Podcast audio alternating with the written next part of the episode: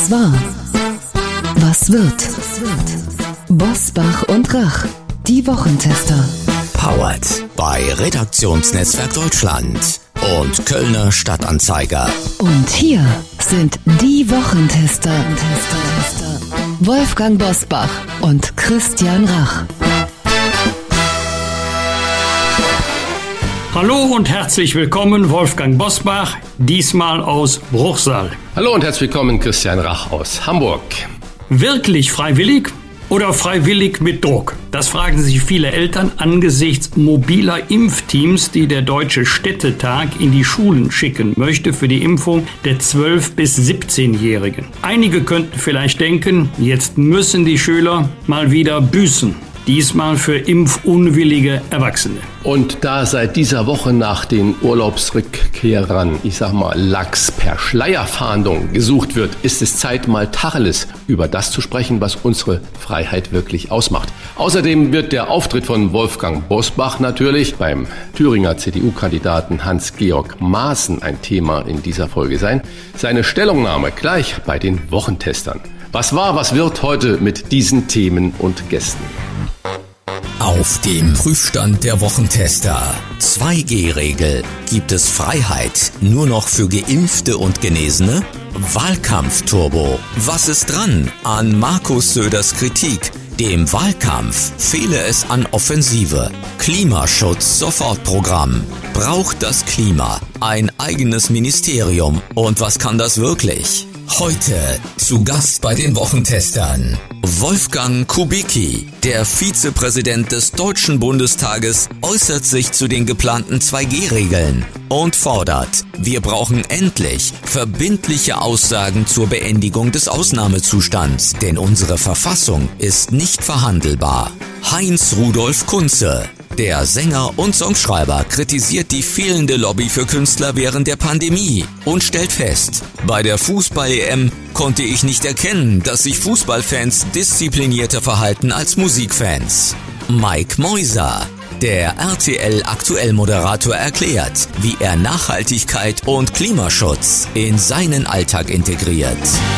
Und auch heute wieder mit dabei unser Redaktionsleiter Jochen Maas, der sich immer dann zu Wort meldet, wenn wir ein klares Urteil abgeben sollen. Hallo aus Köln zu den Wochentestern. Heute zu Beginn mit einem Thema in eigener Sache, denn es gab ungewöhnlich viele Zuschriften zu einem Auftritt von Wolfgang Bosbach am Sonntag beim thüringischen CDU-Kandidaten Hans-Georg Maaßen, der Präsident des Bundesamtes für Verfassungsschutz war und im November 2018 von Bundesinnenminister Seehofer in den einstweiligen Ruhestand versetzt wurde. Wolfgang Bosbach wird sich gleich noch dazu äußern, welche Kritik ihn erreicht hat. Doch zunächst ein paar Zuschriften von Wochentester-Hörerinnen und Hörern, die für das das Meinungsspektrum in der Sache stehen. Schade, dass Herr Bosbach sein Image für einen gewissen Skandalpolitiker besudelt, schreibt ein Hörer, das war ein Zitat in den Bewertungen bei Apple Podcasts. Ein anderer schreibt, mit der Wahlkampfunterstützung disqualifizieren Sie sich und das ohne Not. Unterstützung gibt es allerdings auch für den Auftritt. Unsere Hörerin Christine, die nicht mit vollem Namen genannt werden möchte, lobt Wolfgang Bosbach für seine vermeintlich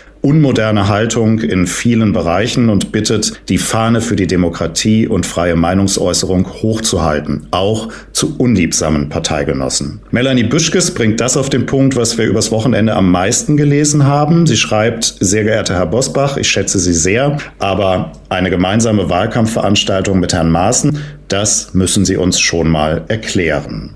Dann stellen wir doch die Frage, Herr Bosbach, warum haben Sie Hans-Georg Maaßen im Wahlkampf unterstützt und wie bewerten Sie die Reaktionen?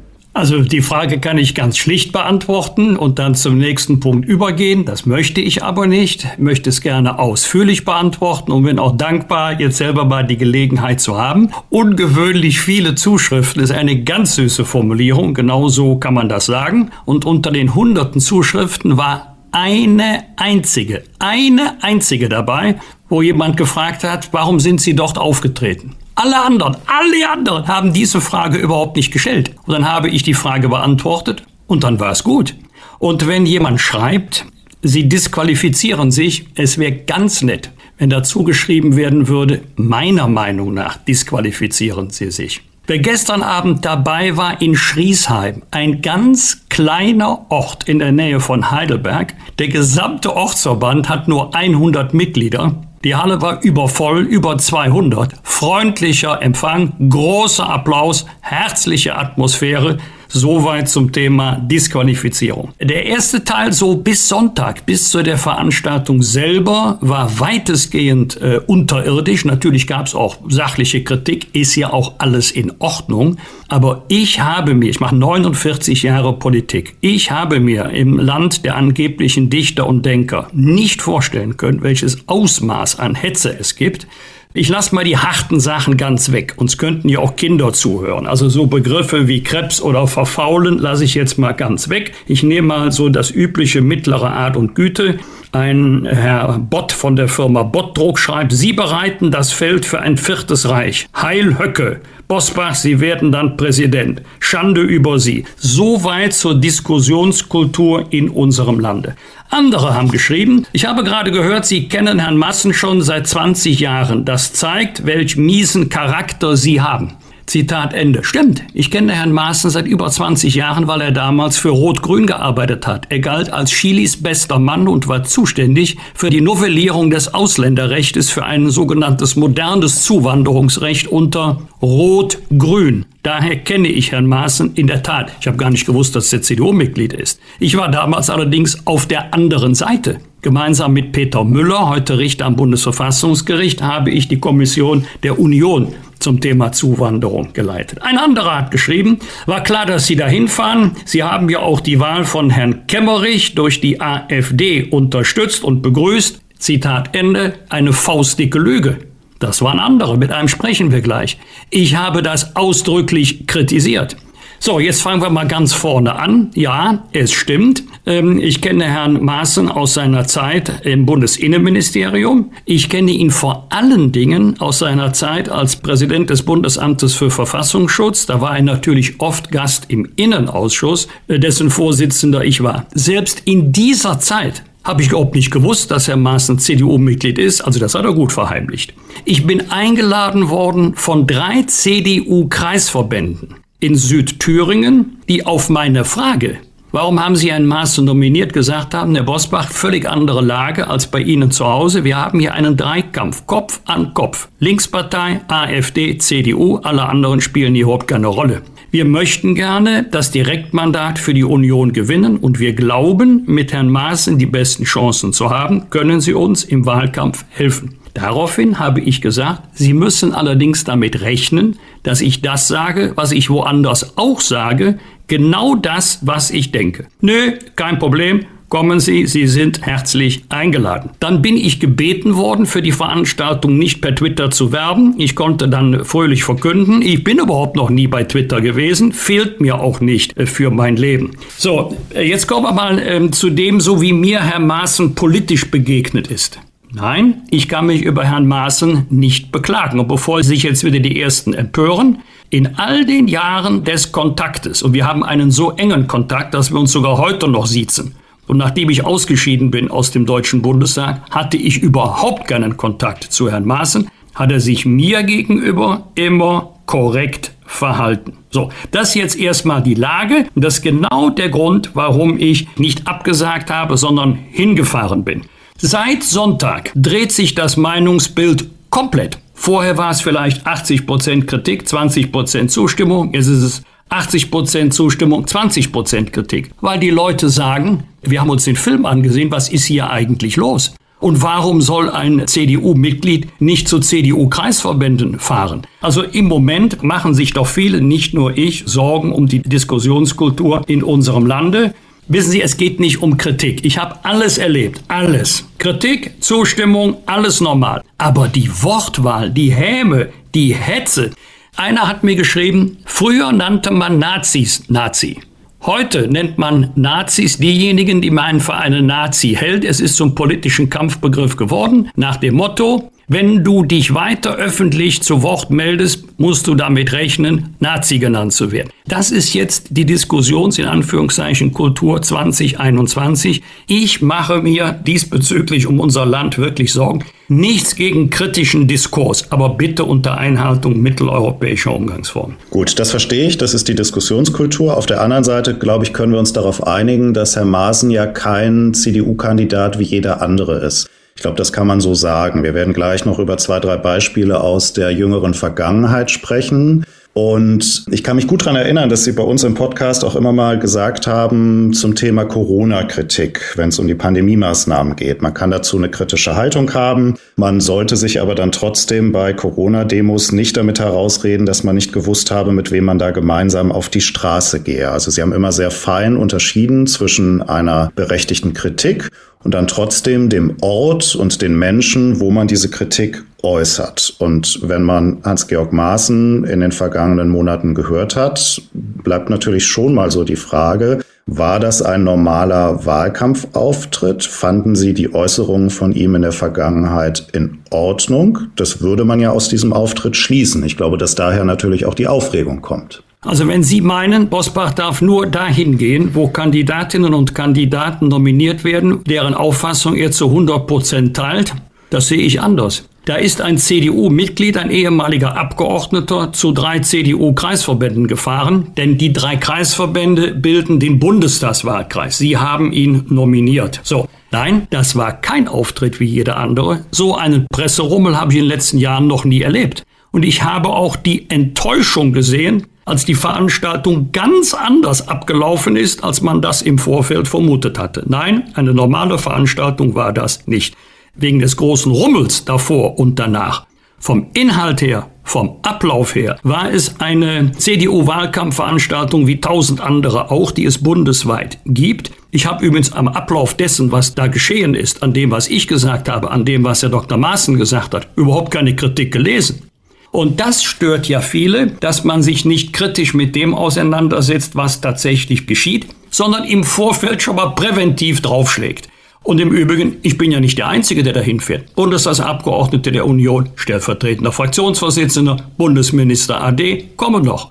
Soll jetzt jedes Mal ein solches Theater gemacht werden oder soll das Theater nur bei mir gemacht werden? Dafür hätte ich dann gerne mal eine vernünftige Begründung. Mal eine Nachfrage, wie man inhaltlich zu Maßen steht, weil auch das interessiert natürlich unsere Hörer und Hörerinnen. Ich zitiere da mal zwei Äußerungen von Hans-Georg Maaßen aus der jüngeren Vergangenheit. Erstes Beispiel. Maaßen hat sich mit einem Tweet über Annalena Baerbock den Kommentar unsäglich von dem CDU-Generalsekretär Paul Ziemiak eingehandelt. Hintergrund, Maaßen hatte die Anfangsbuchstaben von Baerbocks vollständigem Namen mit dem Kürzel ACAB, also All Cops Are Bastards, in Verbindung gebracht. Er schrieb Anna, Lena, Charlotte, Alma, Baerbock gleich ACAB. Und so, ist das ein Zufall oder macht dieser Mensch, der ja vermutlich doch intelligent ist, sonst wäre er auch nie Präsident des Bundesamtes für Verfassungsschutz geworden, macht er das extra? Ja, das hat er extra gemacht. Und jeder weiß auch, der sich dafür Politik interessiert, warum. Kurz vorher war nämlich Luisa Neubauer bei Anne Will und hat den Eindruck hinterlassen, Hans-Georg Maaßen sei ein strammer Antisemit. Er würde antisemitische Klischees bedienen. Interessanterweise hat dann Armin Laschet war ja auch dabei, hat er widersprochen. Interessanterweise hat dann Anne Will gesagt, das müssen wir jetzt überprüfen. Seit wann müssen Redaktionen Behauptungen von Gästen überprüfen, wenn die Gäste ihre Behauptungen selber gar nicht belegen können? Dann hat sie gesagt, und darauf kommt es jetzt an. Ja, er benutzt aber Chiffren für antisemitische Klischees und schiebt dann noch nach, ich habe ja gar nicht behauptet, dass Herr Maaßen ein Antisemit ist. Also erstmal Feuer legen und dann hinterher sagen, Moment, mit dem Brand habe ich aber absolut nichts zu tun. Ich hätte es an seiner Stelle nicht gemacht, aber ich kann auch verstehen, für mich ist es zumindest nachvollziehbar, ich halte es für falsch, aber für mich ist es nachvollziehbar, dass er sagt, ich lasse mir hier nicht irgendwelche Schiffen andrehen und behaupten, ich sei Antisemit. Was habe ich mit Antisemitismus zu tun? Vielleicht dann noch das zweite Beispiel, was genau in der geschilderten Situation von dir gerade passt. Maaßen forderte ebenfalls kürzlich im Tweet, die Redakteure der ARD Tagesschau sollten auf ihre Kontakte ins links- bis linksextremistische Spektrum überprüft werden. Hängt das damit zusammen, dass er natürlich auch so eine Sendung sich anguckt und weiß, was da dann gesprochen wird? Das weiß ich nicht, darüber habe ich mich mit ihm nicht unterhalten. Ich teile auch diese Meinung nicht. Ein weiterer Tweet der nordrhein-westfälischen Staatssekretärin für Integration, Serat Güler, die ja zum Beispiel Armin Laschet auch in sein, ich sag mal in Anführungsstrichen, Schattenkabinett da oder in sein Führungsteam benannt hat. die hat über Maaßens Nominierung getwittert an die 37 Parteikollegen in Südthüringen. Ihr habt echt den Knall nicht gehört. Wie kann man so irre sein und die christdemokratischen Werte mal eben über Bord schmeißen? Wer so große Angst vor der AfD hat, hat so vieles längst aufgegeben. Ein bitterer Tag. Zitat Ende. Kannst du das unterschreiben, was da die Frau Güler sagt? Nein, das kann ich nicht unterschreiben, weil ich nicht derjenige bin, der aus 350 Kilometern Entfernung Parteifreunden in Südthüringen zuruft, dass es alles Idioten sind oder dass sie irre sind. Das eine ist so schlecht wie das andere. Nein, das mache ich nicht. Da ist die Frau Staatssekretärin in Nordrhein-Westfalen. Sie kandidiert ja in meiner Nachbarschaft. Sie hat mich übrigens auch eingeladen zu einer Veranstaltung, auch bis heute nicht ausgeladen, in einer ganz anderen, viel komfortableren Situation als die Parteifreunde in Südthüringen, die einen ganz anderen politischen Kampf zu kämpfen haben, auch als ich ihn früher zu kämpfen hatte. Und ich habe noch nie in 49 Jahren CDU-Kreisverbände als irre bezeichnet, die eine Kandidatin oder einen Kandidaten nominiert haben. Warum? Das ist deren Entscheidung und nicht meine Entscheidung.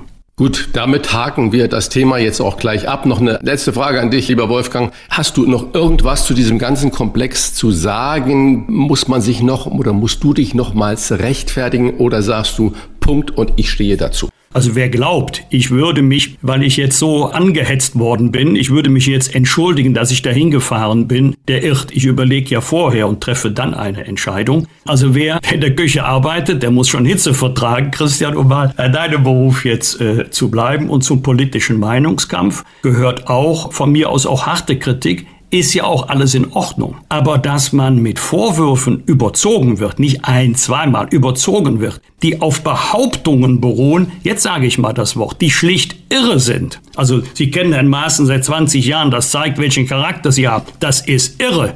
Das habe ich mir so nicht vorstellen können. Ich habe oft gehört, er oder sie werden jetzt mit Hetze im Netz überzogen und Shitstorm, habe immer gedacht, na gut, du bist nicht bei Twitter. Ich kann nur sagen, ich habe auch nicht vor, zu Twitter zu gehen, vermisse ich auch nicht. Wer glaubt, das sei Politik, der mag das dann so machen. Das ist noch alles im Meinungskampf verständlich, aber dieses Ausmaß, diese Vokabeln, die will ich überhaupt nicht kennen, weil sie gar nicht zu meinem Leben gehören. Und wenn dann noch, das ist der für mich entscheidende Punkt, sogenannte Parteifreunde sich einreihen und das Feuer nicht versuchen zu löschen, sondern anzuheizen, da muss ich sagen, das ist nicht meine Welt. Das ist mein letzter Wahlkampf, den ich für die CDU bestreiten werde. Die eingegangenen Verpflichtungen werde ich selbstverständlich einhalten, zumal die Veranstaltungen super gut besucht sind, wie heute Abend in Bayern auch. Aber das war's dann. Gestatten Sie mir trotzdem noch eine letzte Frage, weil sie viele Hörerinnen und Hörer interessieren wird, aber sicherlich auch viele CDU-Mitglieder. Sie haben ja gerade beschrieben, wer da noch alles hingehen wird zu Herrn Maaßen. Und wir haben auch gerade drüber gesprochen, wer sich öffentlich aus der CDU zu Herrn Maaßen äußert. Das ist ja nicht irgendwer, sondern ich sage jetzt mal lax, das ist ja schon das Establishment der CDU. Der Generalsekretär findet es unsäglich, wie er sich äußert. Frau Güler äußert sich sehr bitter über ihn. Man könnte jetzt noch Armin Laschet dazu nehmen. Wie erklären Sie sich diese Diskrepanz zwischen den offiziellen Äußerungen aus der CDU und dem, dass man dann vielleicht doch dorthin geht und für ihn Wahlkampf macht. Das kriegen, glaube ich, viele Menschen nicht zusammen. Ja, mag sein. Für mich ist die entscheidende Frage, was hilft der CDU vor Ort? Hilft es der CDU, wenn jetzt mal die CDU-Prominenz soweit ich mich da noch dazu zählen darf, wenn die CDU-Prominenz den größtmöglichen Abstand hält und sie dort alleine lässt, wenn angefragt wird und man nicht hingeht und man sagt, nee, wir möchten euch im Wahlkampf nicht helfen. Hilft das der dortigen CDU? Ja oder nein? Wobei ich natürlich weiß, es kommt ja heutzutage gar nicht mehr darauf an, wie der Sachverhalt wirklich ist, sondern nur, was man aus einem Sachverhalt machen kann. Ich habe jedem, der mich angeschrieben hat, jeden gebeten zu kommen. Es ist kein einziger gekommen, obwohl der Veranstaltungsort ja nur wirklich mitten in Deutschland liegt.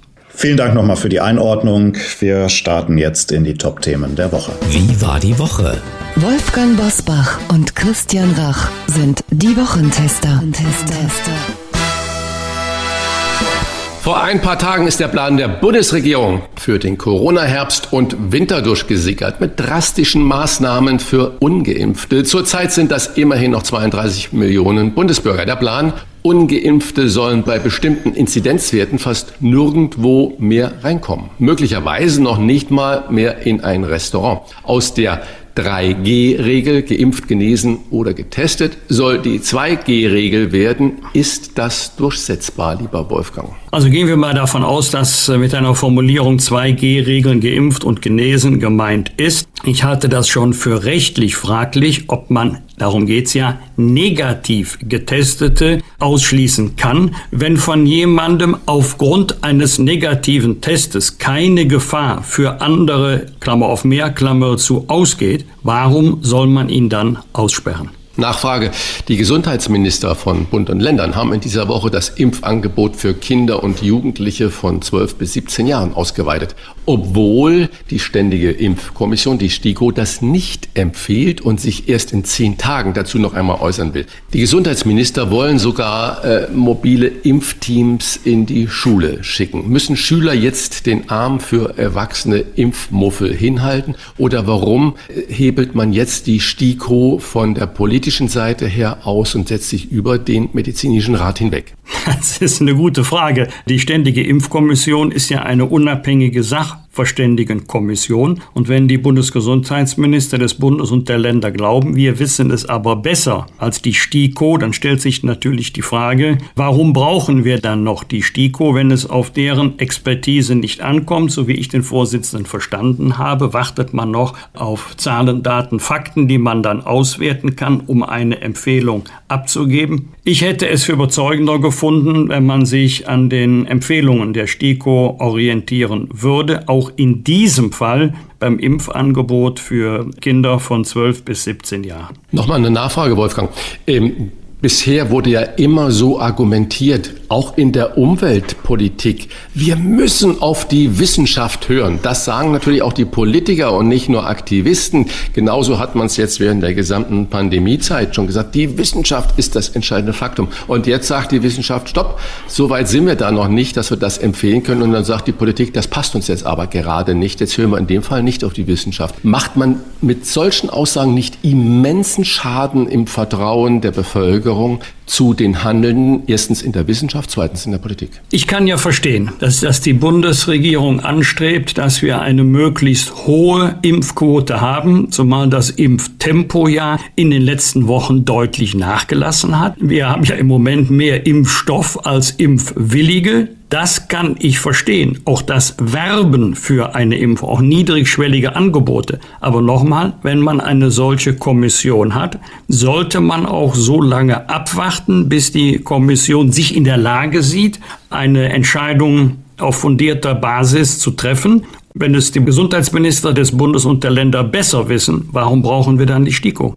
Die Grünen, lieber Christian, haben in dieser Woche, Zitat, das größte Klimapaket, das es je gegeben hat, Zitat Ende angekündigt. Ein zentraler Baustein, ein Klimaschutzministerium mit Vetorecht. Braucht das Klima tatsächlich ein eigenes Ministerium? Ich würde das unterstützen, weil ich glaube, es ist das vorderdringlichste Problem, das wir haben, was wir nicht in weiter Zukunft lösen müssen, sondern in nächster Zukunft lösen müssen, was wir jetzt angehen müssen. Und ich denke, wenn man so ein Ministerium schafft, betont man nochmals die Wichtigkeit, um es auch in den letzten Winkel in die Köpfe in der Bevölkerung hineinzubekommen, dass es so nicht weitergehen kann. Ja, ich erachte das für eine gute Idee. Es geht nicht darum, einen weiteren Verwaltungspopanz aufzubauen, sondern es geht darum zu sagen, Freunde, das ist so ein wichtiges Thema, das können wir nicht in einer Unterabteilung beim Arbeitsministerium, beim Umweltministerium oder beim Wissenschaftsministerium oder bei allen dreien ansiedeln, sondern dafür brauchen wir eine eigene Zentrale,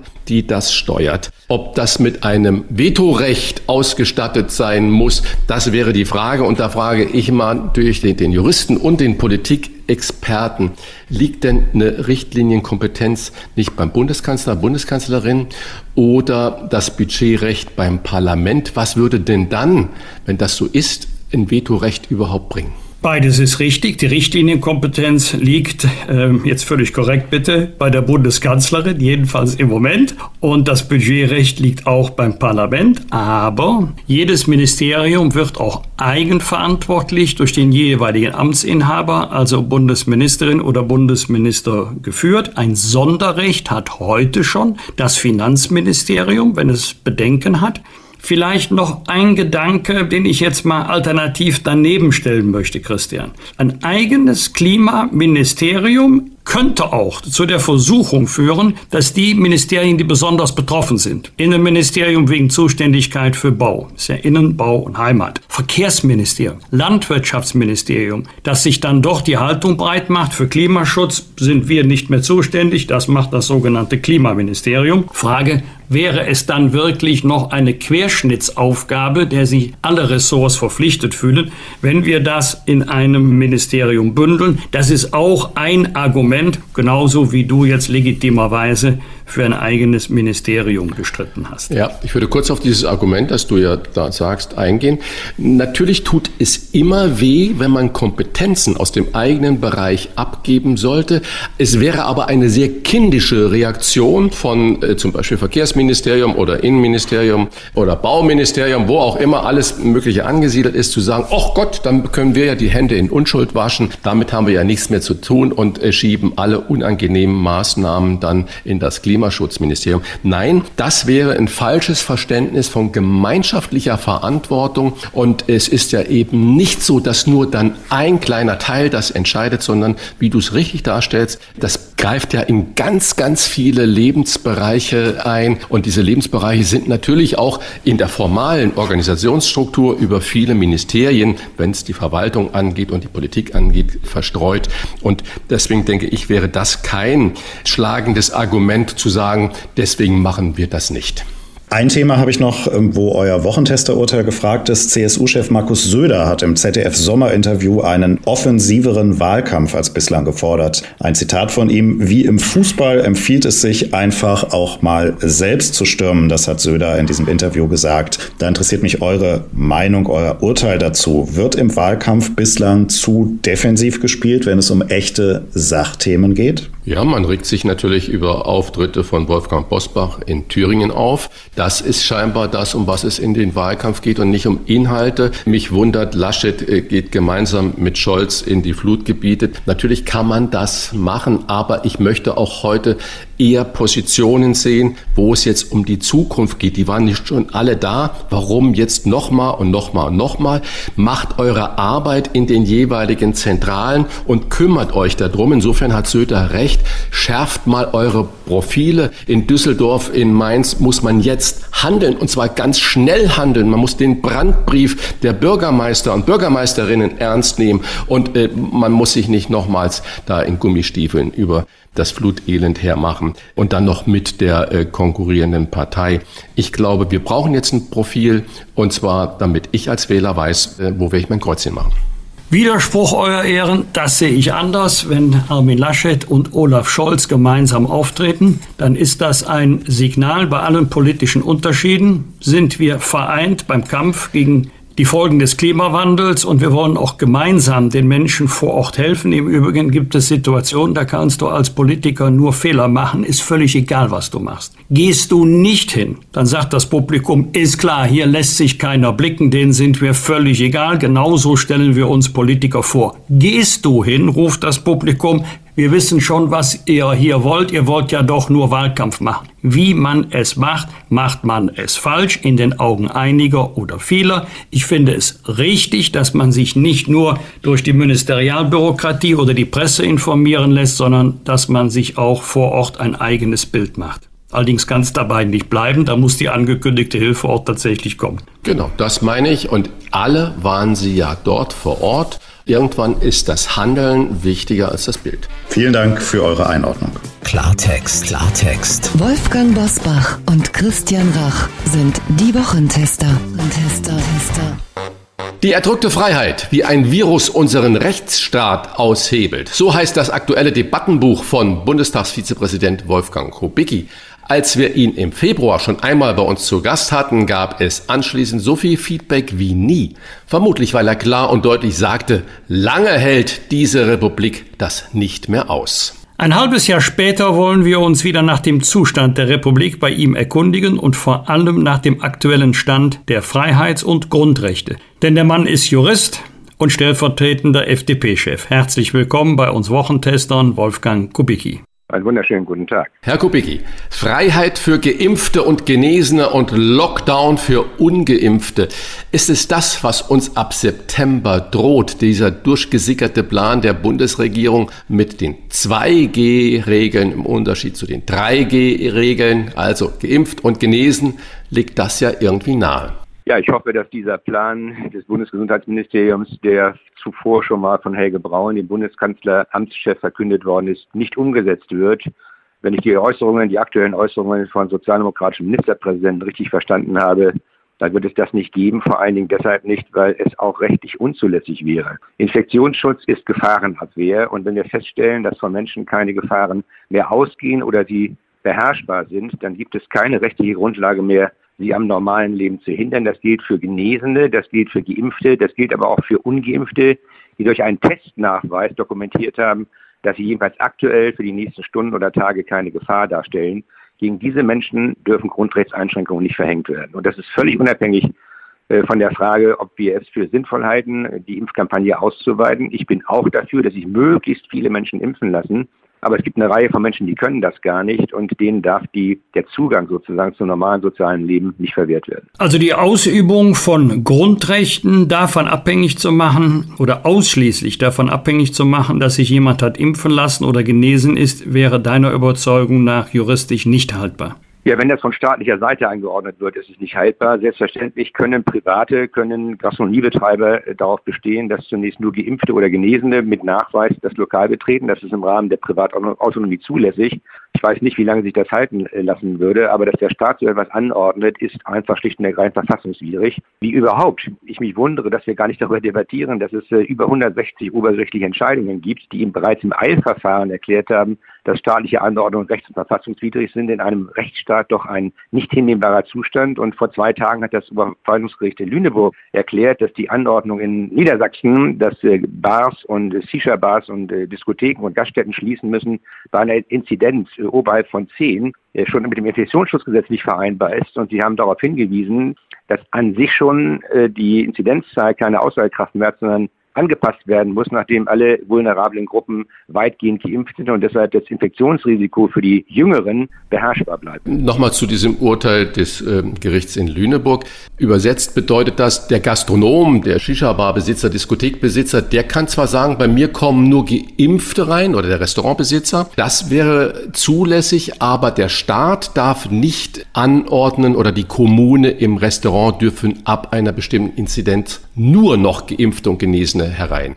Nein, weil diejenigen, die sich haben testen lassen, ja dokumentiert haben, dass sie ebenfalls keine Gefahr darstellen. Noch einmal, Infektionsschutz ist Gefahrenabwehr. Alle Maßnahmen, die wir ergreifen, dienen dem einzigen Zweck, die Überlastung des Gesundheitswesens äh, zu minimieren bzw. zu verhindern. Das ist in, in Paragraph 5 des Infektionsschutzgesetzes so geregelt. Und Getestete stehen Geimpften und Genesenen gleich. Dass wir darüber überhaupt streiten müssen, wundert mich, denn als die Bundesnotbremse beschlossen worden ist äh, durch die Mehrheit des Deutschen Bundestages, gab es anschließend eine Verordnung, die genau, genau festgelegt hat, dass geimpfte, Genesene und Getestete, Klammer auf, ungeimpfte, aber Getestete, äh, den gleichen Rechtsstatus haben, dass das jetzt in Frage gestellt wird, wundert mich, denn das wäre eine Abkehr der bisherigen Linie. Man kann aus 3G rechtlich nicht 2G machen. Nur zur Vermeidung möglicher Missverständnisse. Du bist also persönlich ein Befürworter der Impfung, aber bist du auch selber schon geimpft? Ja, selbstverständlich bin ich geimpft. Ich bin ein Befürworter der Impfung. Ich bin auch ein Befürworter von Aufklärungskampagnen äh, und damit Menschen sich impfen lassen. Wir haben ja Gegenden, in denen allein schon aus Sprachschwierigkeiten heraus wir die Menschen kaum erreichen oder aus religiösen Gründen wir sie nicht erreichen. Da müssen wir Aufklärung betreiben und möglicherweise auch mal mit Imamen in bestimmte Stadtteile gehen, um die Menschen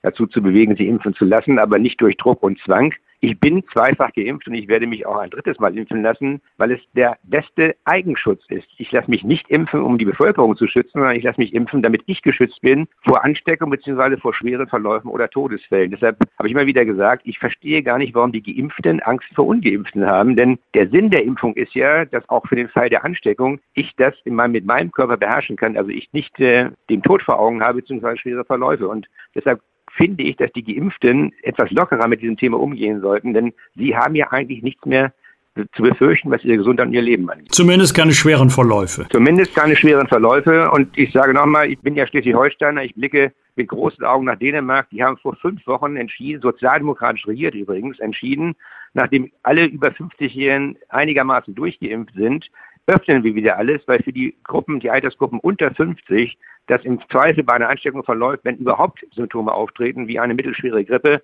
Und das überlastet das Gesundheitssystem nicht mehr. Deshalb sind dort weitere Einschränkungen einfach auch nicht mehr möglich. Ich gucke natürlich mit großen Augen nach Bayern und sehe da den Aiwanger, der von den Freien Wählern kommt und stellvertretender Ministerpräsident ist und sagt, ich lasse mich nicht impfen. Bei welchen Voraussetzungen ist es für Sie denn akzeptabel, sich nicht impfen zu lassen? Ja, zunächst einmal gibt es medizinische Gründe, sich nicht impfen zu lassen. Ich habe einen Landtagskollegen in äh, Schleswig-Holstein, der darf nicht geimpft werden, weil er äh, Herzprobleme hat und äh, das Risiko einer Impfung für ihn wesentlich bedrohlicher wäre als das Risiko einer Infektion. Der schützt sich, indem er regelmäßig FFP2-Masken trägt und das ja, wenn man das äh, richtig macht, auch einen Eigenschutz gewährleistet in der Größenordnung einer Impfung. Es gibt Menschen, äh, die gar kein Impfangebot bekommen können. Kinder beispielsweise unter zwölf Jahren, die werden bis Mitte nächsten Jahres gar keinen Impfstoff bekommen, der verimpft werden kann. Und es gibt Menschen, die auch die Überzeugung, die Angst haben, die Sorge haben, dass eine Impfung ja immer ein körperlicher Eingriff ist, dass da Fremdstoffe eingetragen werden in ihren Körper und sie vor dieser Angst äh, nicht dadurch fliehen können, dass man äh, ihnen Druck macht, dass man äh, sie beschimpft, sondern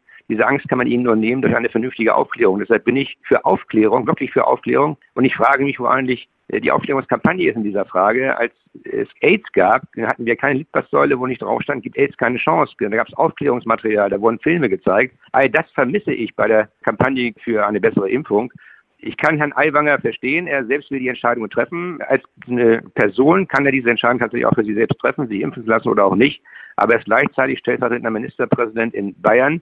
Und ich glaube schon, dass äh, Politiker, die selbst sagen, dass sie Impfen für sinnvoll halten, auch eine Vorbildfunktion haben, dieser äh, Aussage auch selbst Folge zu leisten. Also dieser Widerspruch, ich bin für eine Impfung, ich bin für die Impfkampagne, aber ich lasse mich nicht impfen im öffentlichen Bereich. Diesen Widerspruch kann der Aiwanger nicht auflösen. Wie können wir denn deiner Überzeugung nach ganz praktisch die freiwillige Impfquote erhöhen? Wir haben ja immerhin noch gut 32 Millionen ungeimpfte. Ja, erstens, indem wir Aufklärung betreiben, öffentliche Aufklärung betreiben, dafür werben und zweitens, indem wir in die Bereiche hineingehen, wo Menschen schlicht und ergreifend äh, aus Nachlässigkeit das bisher nicht tun. Ich habe das immer schon mal gesagt, wenn wir Diskotheken öffnen und vor einer Diskothek ein Impfzelt aufbauen, garantiere ich, dass diejenigen, die bisher aus Nachlässigkeit, weil es ihnen zu umständlich war, weil sie keinen Hausarzt haben, weil sie kein Termin im Impfzentrum machen wollten, sich dann einfach vor Ort impfen lassen. Man kann über die Aktion in Thüringen, wo Thüringer Bratwurste ausgelobt wurden, und äh, das Impfzentrum überlaufen worden ist auf diese Art und Weise. Darüber kann man lächeln, aber mir geht es nicht darum, dass man darüber lächelt, sondern mir geht es darum, dass möglichst viele Menschen geimpft werden. Deshalb so etwas zu machen, solche Kampagnen zu fahren, von mir aus äh, die Leute auch an einem Sonntagmorgen mit einem Glas Wein zu versorgen, wenn sie sich impfen lassen, das ist das Entscheidende. Dafür werben und von mir aus auch locken, aber nicht drohen und Angst machen. Die Gesundheitsminister von Bund und Ländern haben ja in dieser Woche das Angebot von Corona-Impfungen für Kinder und Jugendliche zwischen 12 und 17 Jahren ausgeweitet. Bislang noch ohne den Segen der Ständigen Impfkommission. Wenn aber schon bereits mobile Impfteams in die Schulen geschickt werden, wie können Eltern dann noch rechtfertigen, ihr Kind nicht impfen zu lassen? Weil das ihre eigene Entscheidung ist und weil die STIKO, wir haben ja solche Kommissionen eingesetzt, damit sie ihren Rat auch uns erteilen. Das sind ja alles Mediziner im Gegensatz zu den Gesundheitsministern, bei denen nur eine Medizinerin dabei ist. Weil die STIKO sagt, momentan ist nach ihrer Einschätzung das Risiko einer Impfung größer als das Risiko einer Infektion in dieser Altersgruppe mit Corona-19. Jeder Kinderarzt kann selbstverständlich Kinder impfen. Er braucht dafür die Einwilligung der Eltern, beider Elternteile. Also ein Elternteil alleine wird nicht ausreichen und er muss aufklären und er muss diese Aufklärung dokumentieren. Denn Impfen ist ein Eingriff in die körperliche Unversehrtheit, der nur mit Einwilligung erlaubt ist, nicht nur von Erwachsenen, sondern auch von den Eltern von Kindern. Er muss aufklären, er muss dabei auch mitteilen, dass die STIKO die Empfehlung zur Impfung noch nicht gibt. Er muss das dokumentieren. Tut er das nicht, läuft er das Risiko einer privaten Haftung beziehungsweise möglicherweise auch einer strafrechtlichen Verfolgung. Das muss man einfach nur wissen. Und ich finde schon, man muss sich damit anders auseinandersetzen als mit der Tatsache, wir erhöhen mal den Gruppendruck, damit jetzt äh, Kinder in der Schule, die sich nicht impfen lassen oder deren Eltern sagen, wir wollen euch noch nicht impfen lassen aus Überlegungen, die auch nachvollziehbar sind, dass die sozial nicht ausgegrenzt werden und behandelt werden, als Paria dieser Gesellschaft. Aber all das wissen doch die äh, Kollegen Gesundheitsminister von Bund und Ländern auch, das, was Sie gerade gesagt haben. Und vermutlich ist denen auch die, diese erste wissenschaftlich begleitete Untersuchung bekannt, die in England äh, gemacht wurde und jetzt im Lancet äh, veröffentlicht wurde. Und da drin steht, dass Kinder bis 16 Jahren die Infektion meistens innerhalb von sechs Tagen ohne große Schäden überwunden haben. Und in diesem Licht gesehen müssen jetzt die Schülerinnen und Schüler nun das ausgleichen, die Erwachsenen nicht wollen oder was steckt hinter der gesamten Aktion? Ja, ich äh, möchte nicht, nicht vermuten nur spekulieren. Man muss auch sagen, der Beschluss der äh, Gesundheitsministerkonferenz ist ja keine Verpflichtung zur Impfung, sondern erklärt nur, dass auch die Gesundheitsminister ähnlich wie die Zulassungsbehörde, die EMA, äh, eine Impfung für äh, möglich und auch für gerechtfertigt hält. Äh, ist keine Aufforderung, sich unbedingt impfen zu lassen. Äh, ich verstehe momentan auch nicht, warum wir einen solchen Druck jetzt ausüben auf die Kinder zwischen oder Jugendlichen zwischen 12 und 17 Jahren. Äh, angesichts der Tatsache, dass, äh, wie Sie gerade beschrieben haben, die Wissenschaft erklärt, dass äh, dort relativ selten es schwere Verläufe gibt, vor allen Dingen kaum Todesfälle. Also das, was Sie bei einer normalen Grippe im Zweifel auch hätten. Ich vermute, dass die Ideologie der Herdenimmunität, wir brauchen eine Impfquote von 85 Prozent dahinter steckt, um zu dokumentieren, wenn wir diese, wir müssen diese Quote erreichen, um was eigentlich zu erledigen. Das Virus wird damit nicht aussterben, nicht bewältigt werden. Wir sind bereits bei den vulnerablen Gruppen, also bei den Menschen über 50, bei einer relativ hohen Impfquote. Bei den Menschen über 70 schon über 80 Prozent. Und das bedeutet eben, dass wir diejenigen, die wirklich zu schützen sind, weil sie das Risiko schwerer Verläufe vor Todesfällen haben, jetzt in, mit der Impfquote quasi erreicht haben. Und alles Weitere könnten wir tiefenentspannt dann tatsächlich auch durch Aufklärung und durch äh, gezieltere Maßnahmen als äh, eine allgemeine indirekte Impfpflicht äh, bewältigen. Vor allen Dingen, wir kämen dazu, dass die Menschen wieder Vertrauen fassen. Denn Wolfgang Bosbach, du weißt das. Wenn du dir die Erklärungen der letzten 18 Monate anschaust, nicht, wenn wir jetzt noch mal drei Wochen die Zähne zusammenbeißen, dann haben wir einen schönen Sommer. Wenn wir den schönen Sommer noch mal ein bisschen die Zähne zusammenbeißen, haben wir ein wunderbares Weihnachten. Dann Helge Braun am März diesen Jahres im Tagesspiegel. Wenn alle Menschen ein Impfangebot erhalten haben, dann werden wir zur Normalität zurückkehren, denn diejenigen, die sich entscheiden, sich nicht impfen zu lassen, die tragen dann ihr individuelles Risiko. All dies soll nicht mehr gelten manchmal hat man wirklich das Gefühl, es geht teilweise nicht mehr nur um Gesundheitsschutz, sondern auch um Erziehung der Menschen zu besserem Verhalten. In deinem aktuellen Buch beschreibst du die massivsten Grundrechtseingriffe seit Gründung der Bundesrepublik und du forderst eine verbindliche Aussage der Bundesregierung zur Beendigung des Ausnahmezustandes. Wie sollte dieses Ende deiner Meinung nach aussehen? Gilt das also für alle Regeln zum Infektionsschutz, auch Abstand, Maske? Und wann glaubst du, könnten wir dieses Ende erreicht haben? Also zunächst einmal erwarte ich von der Bundesregierung, dass sie überhaupt das Ziel benennt. Was ist das Ziel all dessen, was wir gerade tun? Es ist ja nicht mehr nur Überlastung des Gesundheitssystems. Da wissen wir, das findet nicht statt, auch auf absehbare Zeit nicht. Das ist also etwas anderes. Äh, ich glaube, dass die Eigenverantwortung der Menschen wieder mehr in den Blickwinkel geraten muss. Äh, wenn wir wissen, dass das Gesundheitssystem nicht überlastet werden kann, dann können wir durch Aufklärungskampagnen den Menschen sagen, bitte in öffentlichen Verkehrsmitteln Maske tragen, das macht ihr selbst. Wenn wir nach Asien schauen, da ist es eine Selbstverständlichkeit, ohne dass es staatlicherseits angeordnet wird. Macht übrigens auch Sinn, über den Winter Maske zu tragen, um sich mit Grippe nicht zu infizieren. Wir können selbstverständlich sagen, lasst euch testen, wenn ihr das Gefühl habt, äh, es ist was mit euch nicht in Ordnung. Äh, entweder beim Arzt oder in Testzentren, die wir noch eine gewisse Zeit aufrechterhalten sollen. Aber es gibt eine verfassungsrechtliche Pflicht zur Normalität des Lebens zurückzukehren. Es muss irgendwann so sein, dass es keine staatlichen Anordnungen mehr geben muss, sondern nur ein vernünftiges Verhalten von einer überwiegenden Anzahl der Menschen. Dann sind wir soweit. Unser Gemeinwesen basiert auf der Idee der Eigenverantwortung der Menschen. Und ich habe mittlerweile das Gefühl, als glauben politische Entscheidungsträger, die Menschen seien einfach zu dumm, sich äh, sozusagen ihr Leben selbst einzurichten, auf sich selbst zu achten. Und deshalb müsste man sie vor sich selbst schützen. Das ist eine Herangehensweise, die mit meinem Verfassungsverständnis, mit meinem Demokratieverständnis nichts zu tun hat. Wir haben heute noch einen der großen Intellektuellen der deutschen Popmusik zu Gast, Heinz Rudolf Kunze. Er beklagt, dass es nach wie vor keine Lobby für Kunst und Kultur gebe und er bezweifelt, dass sich die Fußballfans im Stadion disziplinierter verhalten würden als Musikfans zum Beispiel. Die Fußball-EM in Wembley waren die alle dicht an dicht. Ich war selber, hatte das Glück, einmal in München da zu sein. Das war so diszipliniert, so auf Abstand, so viel mit Maske. Das sind also Welten gewesen. In Hamburg wurde gerade die Cy Classics, das ist äh, ein wunderbares Radrennen quer durch die Stadt, abgesagt in Radrennen im Freien. Das heißt also, man ist da noch unglaublich angstbesetzt. Doch im Herbst enden dann Open-Air-Konzerte. Welche Perspektive würden Sie denn der Kunst und der Kultur in Deutschland geben, wenn jetzt alles wieder rein in die Seele muss?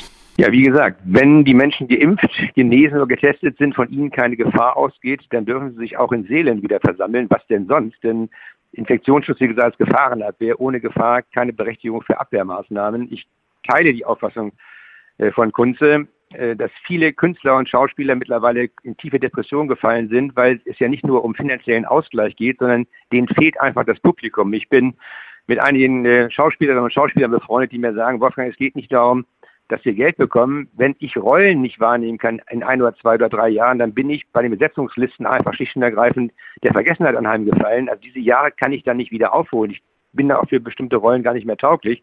Das trifft Künstler viel intensiver, Sänger übrigens auch viel intensiver ohne Publikum äh, als äh, Sie und mich. Und deshalb finde ich schon, wir haben ja Untersuchungen, beispielsweise der Bayerischen Staatsoper oder in Dortmund, äh, dass man auch in geschlossenen Seelen sein kann, längere Zeit, ohne das Risiko, sich zu infizieren. Und noch einmal, wenn wir in Geimpfte, die haben wir in ausreichender Zahl genesen und vor allen Dingen aktuell wirklich Getestete, das kann man jetzt auch sehr schnell mit einem PCR-Test machen, wenn wir die haben als äh, Besucher, dann äh, gibt es gar keine Begründung mehr, warum nicht auch in Konzertsälen oder auf großen Bühnen oder in geschlossenen Räumen solche Veranstaltungen abgehalten werden können. Sollten dann die Veranstalter selbstbestimmt sagen können, mit welchen Regeln sie denn wieder Zuschauer zu einem Konzert oder zu einer äh, Theateraufführung lassen, dass es bei Nena-Konzerten, wie das ja schon letzte Woche mal war, nicht so restriktiv gehandhabt werden muss oder dass der Künstler, die Künstlerin dann nicht auf der Bühne sagt, das mache ich nicht. Oder Helge Schneider hat das ebenfalls so gemacht. Ja gut, bei Helge Schneider war es so, dass äh, dort Bedienungspersonal die ganze Zeit vor seiner Bühne hin und her lief und ihn in seiner künstlerischen Konzentration gestört hat. Er ist also albern fand. Das kann, auch das kann ich ja nachvollziehen.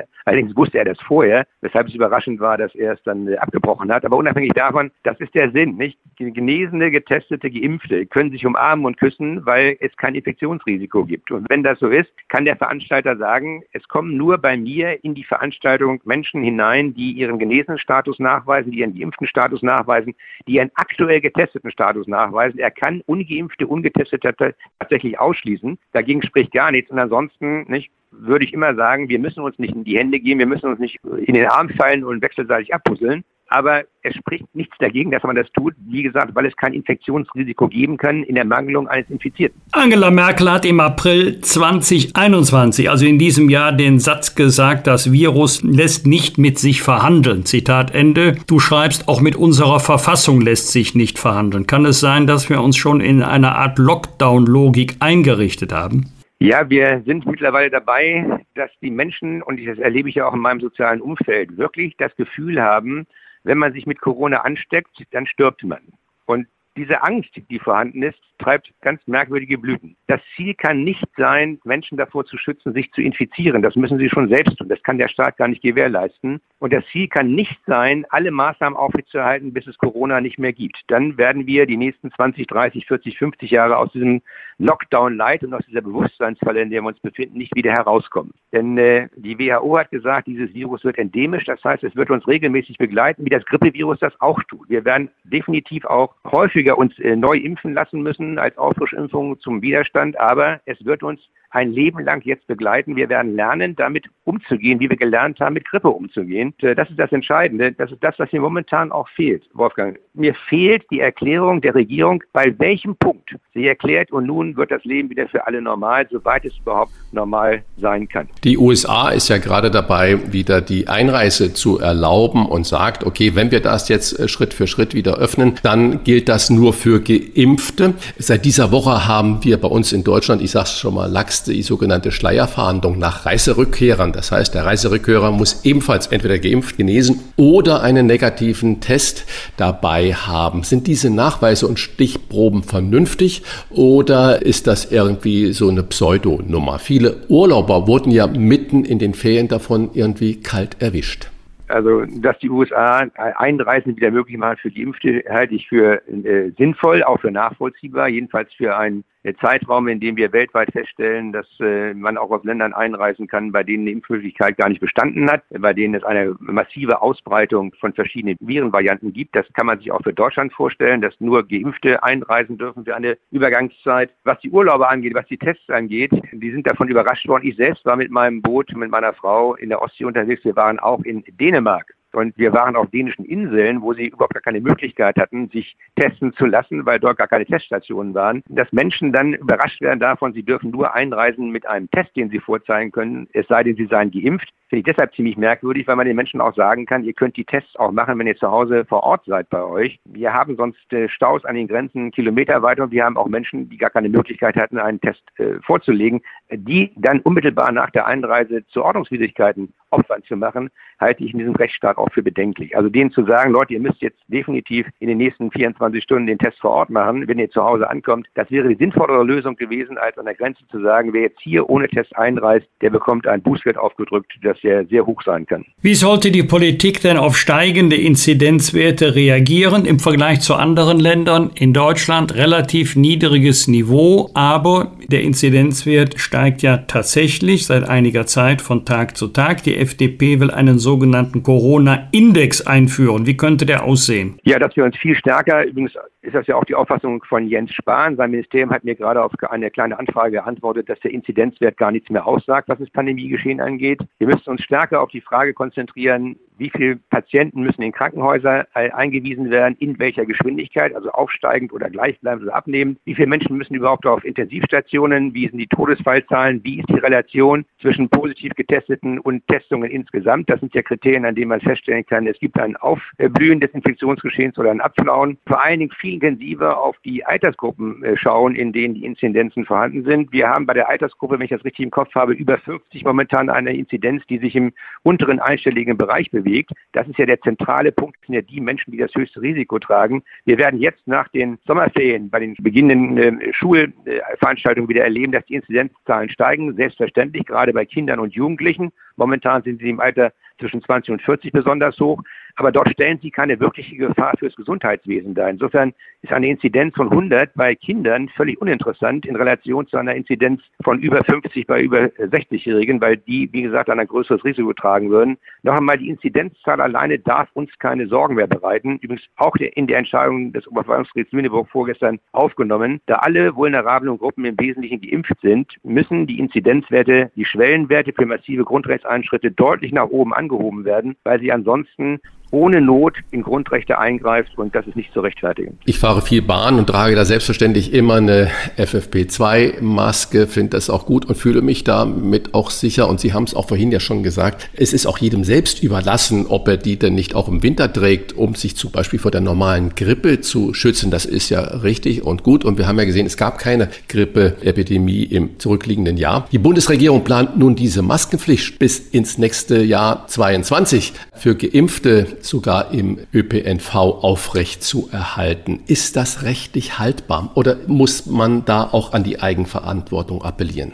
Äh, also es ist rechtlich haltbar, weil die Pflicht zu tragen von Masken in Innenräumen, also im öffentlichen Personennahverkehr äh, oder im Fernverkehr äh, oder aber auch äh, in geschlossenen Innenräumen ohne Belüftungssysteme ja Sinn macht und sie dient vor allem der Tatsache, das muss man sich auch äh, sozusagen vor seinem geistigen Auge Revue passieren lassen. Sie dient ja auch dazu, diejenigen, die dann nicht geimpft sind, nicht zu diskriminieren, denn die müssten dann ja Masken tragen, weil sie nicht geimpft sind, äh, auch um sie selbst zu schützen. Also auch um vorzubeugen, dass man in dem Zug, in dem sie sitzen, dann schräg angeschaut wird, macht es Sinn, die Verpflichtung aufrechtzuerhalten, bis ins Frühjahr Masken zu tragen. Allerdings macht das für öffentliche Bereiche, also für offene draußen sozusagen Bereiche gar keinen Sinn, denn wir wissen mittlerweile, dass man sich draußen tatsächlich nicht anstecken kann.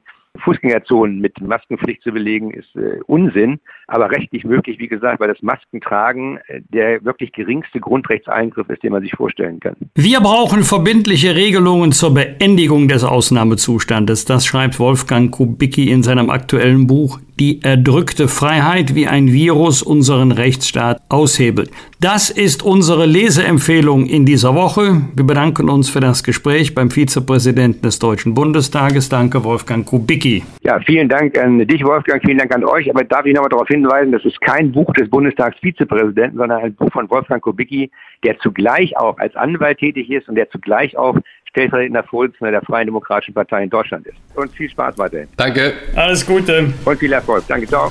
Fragen wir doch, fragen wir doch. Wolfgang Bosbach und Christian Rach sind die Wochentester. Tester, Tester. Er feiert in diesem Jahr sein 40-jähriges Bühnenjubiläum und zählt zu den großen Intellektuellen und Sprachakrobaten der deutschen Musikszene. Sein Wort hat Gewicht bei seinen Fans, auf Kirchentagen und auch in der Politik. Insofern sollte es uns nachdenklich stimmen, wenn er im August, mehr als anderthalb Jahre nach Ausbruch der Pandemie, die fehlende Lobby von Kunst und Kultur kritisiert. Er ist zurzeit auf Solo- und Strandkorbtour mit einer Konzertreihe in kleinem Rahmen. Doch er hat beobachtet, bei der Fußball-EM war mehr möglich als bei Konzerten. Darüber wollen wir heute mit ihm sprechen. Herzlich willkommen bei den Wochentestern Heinz Rudolf Kunze. Einen schönen guten Tag. Ich grüße zurück. Herr Kunze, endlich wieder live ist das Motto Ihrer Solo-Tour, die Sie in diesem Sommer und Herbst nach Heringsdorf, Bonn und Berlin bringt. Wie ist das Gefühl, wieder auf der Bühne zu stehen?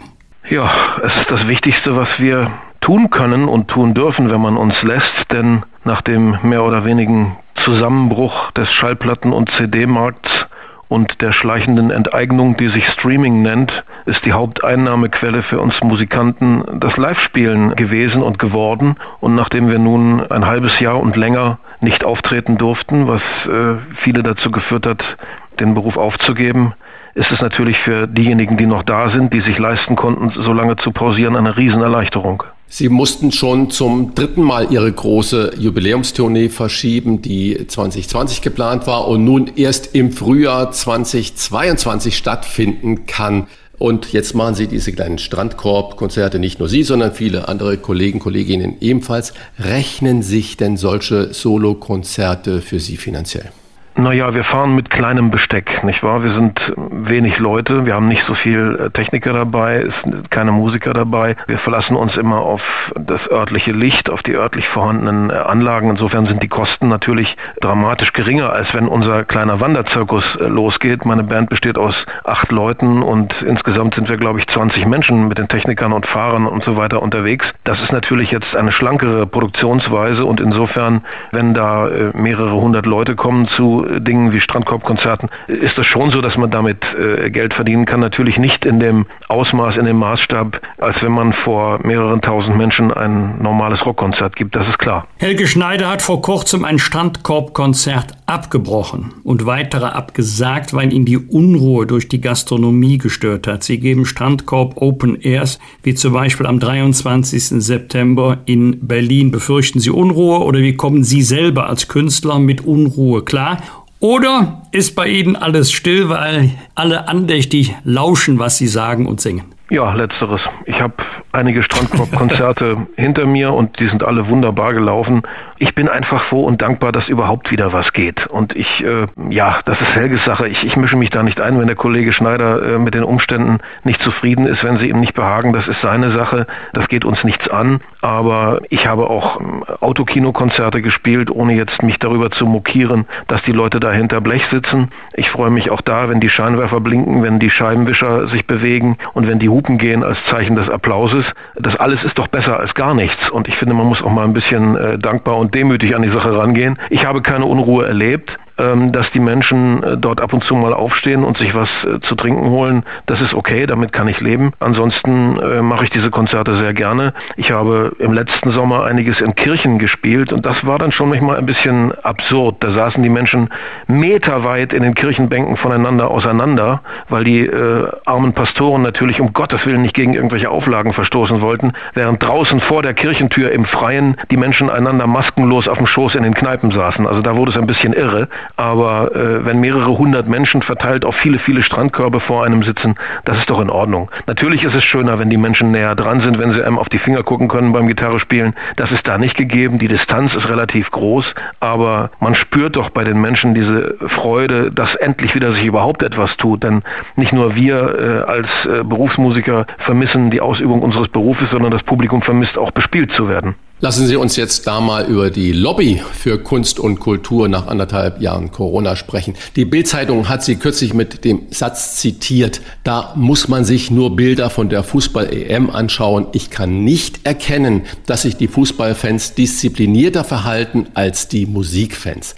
Haben Sie den Eindruck, dass zwischen Fußball und Musik mit zweierlei Maß gemessen wird? Mir fällt da noch ein genehmigte Demos und nicht genehmigte Demos, was ja ebenfalls so dem Zweck der Demo. Wenn es eine gute Demo ist für irgendwas, was der Staat unterstützt, dann wird sie genehmigt. Wenn sie eine negative Demo ist, wird sie nicht genehmigt. Also ich war noch nie ein Demonstrationsheld. Auf Demos kenne ich mich nicht aus, aber bei dem Vergleich zwischen Fußball und äh, Kultur, es geht ja nicht nur um Musik, es geht auch um Theater, um Kino, um alle äh, kulturellen Angebote, da können wir ja mal bleiben. Ich finde schon, dass da mit zweierlei Maß gemessen wird und dass der DFB und die UEFA und die FIFA und wie alle diese mächtigen Organisationen äh, heißen, offenbar andere andere Möglichkeiten der Druckausübung haben auf die Politik als wir armen Künstler. Das ist ein ewiges Problem bei den Künstlern. Es hat noch nie eine äh, Künstlergewerkschaft gegeben. Es gibt wenig Solidarität zwischen Künstlern. Wir sind doch sehr stark Einzelkämpfer. Wir sind Rivalen. Wir konkurrieren um, um einen ähnlichen Markt. Die Ellbogen sind oft sehr spitz zwischen Künstlern. Es gibt meiner Wahrnehmung nach relativ wenig Freundschaften innerhalb äh, der Künstlerlandschaft. Das alles macht es nicht eben einfacher. Und da finde ich schon, dass eine Ungleichbehandlung vor vorliegt. Und ich glaube schon, dass von Musikfans mindestens den gleichen Reifegrad des Verhaltens erwarten kann wie von Fußballfans. Braucht es Ihrer Überzeugung nach eine stärkere Stimme der Musikindustrie, so wie sie zum Beispiel die UEFA hat? also zum Zwecke auch der politischen Einflussnahme, zum Beispiel von Musikkonzernen wie Sony, die haben doch nur wirklich weltweite Macht. Naja, die Einflussmöglichkeiten der Musikindustrie sind in den letzten Jahren dramatisch geschrumpft durch die wahnsinnigen Rückgänge der CD- und Schallplattenumsätze. Diese Industrie hat nicht mehr äh, die Macht und die Stimme, die sie vor 20, 30, 40 Jahren hatte, als es wirklich ein Eldorado war, Musik zu machen und, und Tonträger zu verkaufen. Das ist nicht mehr so einfach und ich beobachte, dass immer mehr äh, Künstler auf ganz kleine Labels ausweichen oder ihre äh, Produktionen selber herausbringen. Und es gibt ja viele Stimmen, die davon mehr verstehen als ich, die sagen, wir werden noch zu unserer Zeit das Ende der Tonträgerindustrie, so wie wir sie kannten, erleben. Wenn ich auf Ihr Konzert gehen will, darf ich das, wenn ich geimpft bin, genesen oder getestet? Ab Herbst plant ja die Bundesregierung bei bestimmten Inzidenzen eine Verschärfung der Regeln, sodass ungeimpfte möglicherweise ganz ausgeschlossen werden. Ja. Wie stehen Sie zu denjenigen, die sich trotz Angebot derzeit nicht impfen lassen? Ich könnte mit einer Impfpflicht für alle sehr gut leben. Klare Aussage. Wenn Nena wie kürzlich geschehen zum Bruch der Abstandsregeln bei Konzerten aufruft, was denken Sie in so einem Moment? Ja, ich würde sagen, das ist ein anderer Fall als beim Kollegen Schneider. Ich finde das völlig unverantwortlich und verurteile das aufs Allerschärfste. Wenn Nena ihre eigenen Konzerte riskieren will, ist das ihre Sache. Sie hat vermutlich Geld genug, um sich das leisten zu können. Aber durch so ein unverantwortliches und blindes Verhalten gefährdet sie ja nicht nur ihre eigenen Konzerte, sondern die Konzerte von uns allen. Wenn sie durch so ein schlechtes Benehmen Veranstalter verunsichert und dazu bringt, vielleicht keine Veranstaltung mehr durchzuführen, dann schadet sie nicht nur sich, sie schneidet nicht nur sich ins eigene Fleisch, sondern uns allen in unser Fleisch. Und damit komme ich überhaupt nicht zurecht. Daran anschließend abschließend die Frage mit dieser gesamten Unsicherheit und dann solchen äh, Künstlern wie Nena, wie fühlen Sie sich denn, wenn Sie einerseits Konzerte planen, aber nie so genau wissen, ob und unter welchen Bedingungen sie überhaupt stattfinden können, die Konzerte? Ach, wissen Sie, ich bin hartgesotten. Ich weiß, dass man in meinem Gewerbe schlecht planen kann. Da muss man immer gewärtig sein, äh, dass von einer Woche auf die andere äh, sich was ändert. Äh, nun ist es natürlich besonders verschärft. Jetzt kann man ganz besonders schlecht äh, planen und äh, ich sehe im nächsten Frühjahr, wenn die Dinge sich denn entspannen sollten und eine neue Welle uns einigermaßen verschont, ein Riesenproblem auf die Veranstaltungsbranche zukommen, weil dann alle Tourneen kulminieren und zusammenkommen, die 2020 ausgefallen sind, die 2021 ausgefallen sind und die regulären, die sowieso erst 2022 sein sollten. Es wird dann ein Riesenproblem geben, zum Beispiel genügend Techniker zu finden, die unsere Geräte aufbauen, die die Lichter warten, die den Ton warten, die uns fahren, weil die waren ja nun ganz am Ende das schwächste Glied der Kette und von denen haben ganz viele, das weiß ich, den Beruf aufgegeben und arbeiten jetzt irgendwo ganz anders. Also es wird einen Ran auf die besten Techniker geben, wie es ihn noch nie gegeben hat. Und ich kann nur hoffen und beten, dass unsere Tournee nicht zum vierten Mal verschoben werden muss. Ist in der Gastronomie ja ganz ähnlich. Die Mitarbeiter, Mitarbeiterinnen, gerade im Service wurden von allen möglichen Branchen abgeworben. Jetzt dürfen die wieder arbeiten, finden aber keine Mitarbeiter mehr. Dein ist mein ganzes ja, Herz, so hieß es. Und nicht nur das. 40 Jahre Heinz Rudolf Kunze. Es ist sein Jubiläumsjahr und immerhin ein bisschen etwas geht schon in diesem Sommer solo oder vor dem Strandkorb. Wir wünschen ganz viel Klick für die große Der Wahrheit, die Ehre-Tour, die am 23. April in Halle an der Saale beginnt. Ich Danke, wir können es brauchen. Ja. Herzlichen Dank für das Gespräch, Alles Gute, lieber Heinz Rudolf Kunze. Gerne, Persönlich und als Künstler. Tschüss.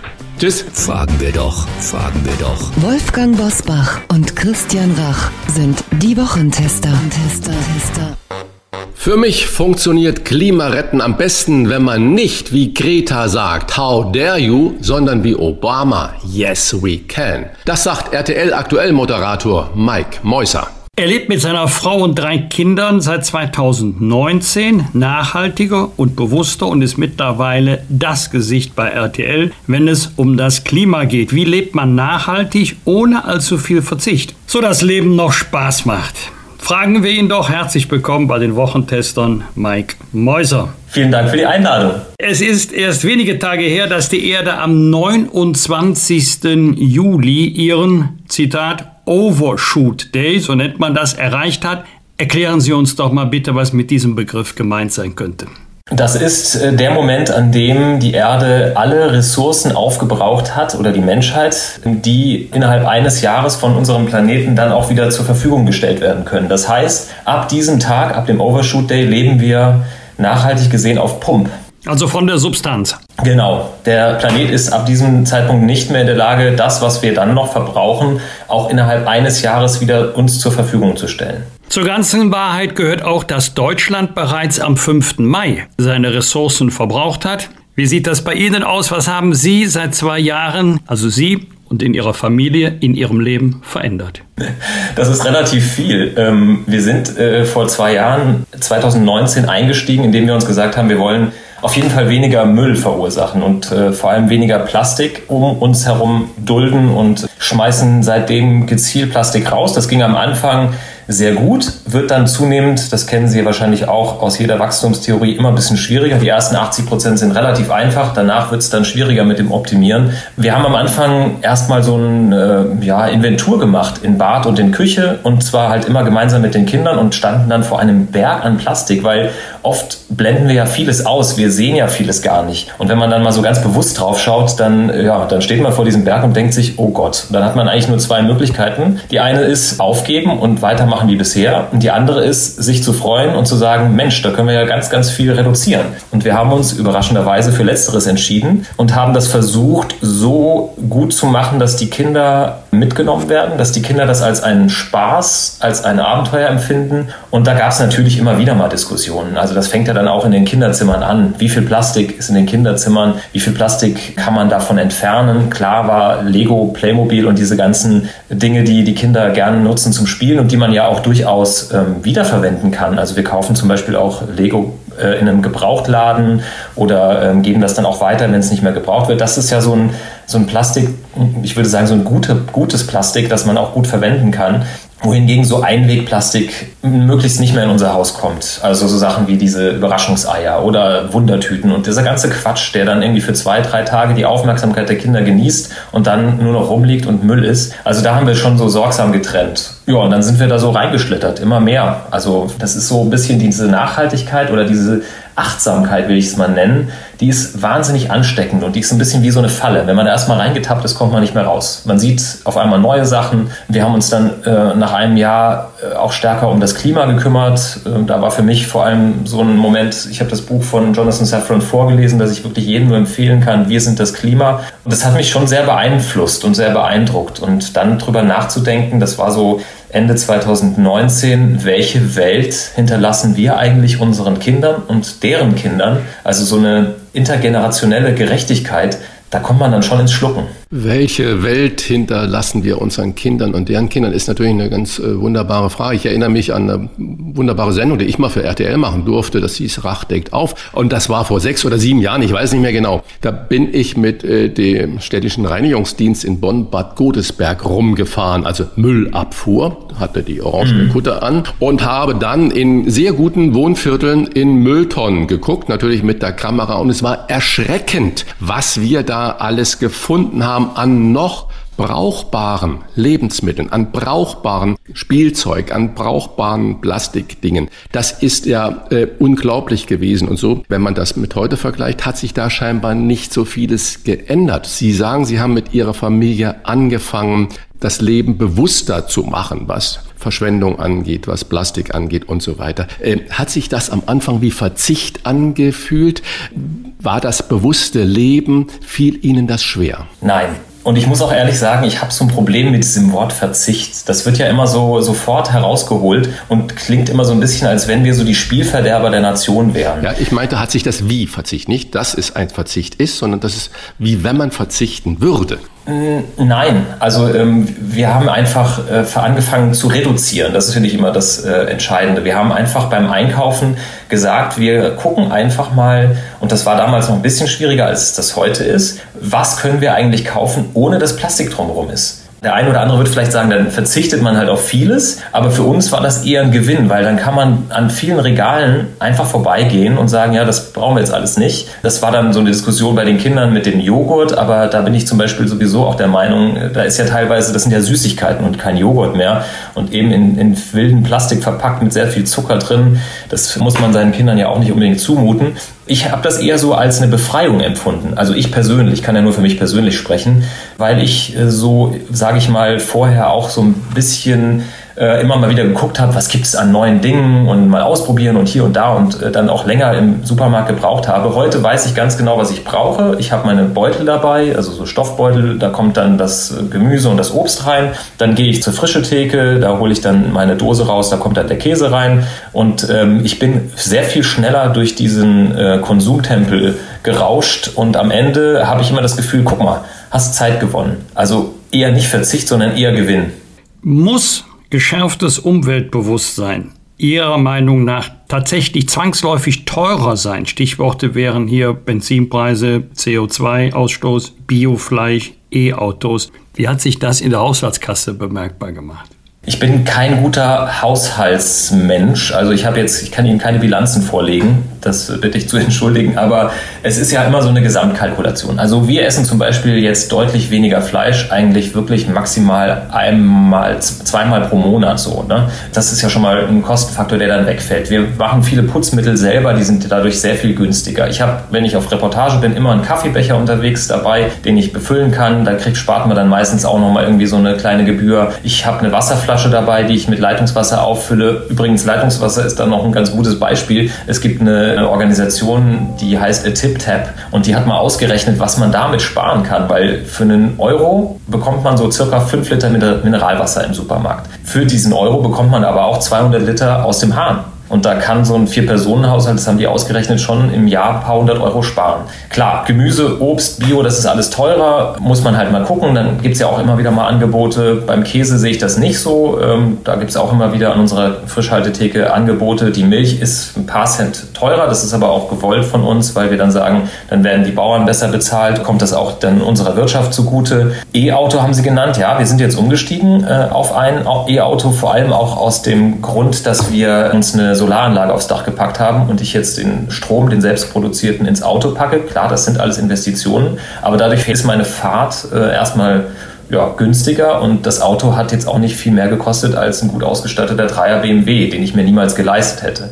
Fahrradfahren, wer viel Fahrrad fährt, lebt gesünder und äh, fährt auch günstiger. Also das ist so schwer zu sagen. Ich finde nur immer, man muss vorsichtig sein und den Leuten irgendwie nicht Angst machen, so nach dem Motto, das wird alles viel teurer. Ich bin aber auch ehrlich gesagt nicht der ähm, richtige Haushaltsmensch. Also da müsste man wahrscheinlich mal wirklich so ein Experiment machen oder ähnlich wie Sie das früher gemacht haben, Herr Rach, dann mal in die Haushaltsbücher zu gucken von den Restaurants, die Sie dann auf Vordermann gebracht haben. Das ist jetzt nicht so mein Job. Das schaffe ich aber ehrlich gesagt nicht mit drei Kindern und einer Frau, die auch einen Vollzeitjob hat. Aber ich würde sagen, in der Gesamtkalkulation schlägt das nicht so stark zu Buche, wie das immer angenommen wird. Ja, ich würde Sie da sogar äh, unterstützen und äh, sogar noch weitergehen, dass dieses bewusste Leben, sage ich mal, sich bewusst ernähren, nicht teurer ist als das konventionelle mit sehr viel Fertigprodukten. Ich habe ein Experiment ja. gemacht mit über 80 Teilnehmern.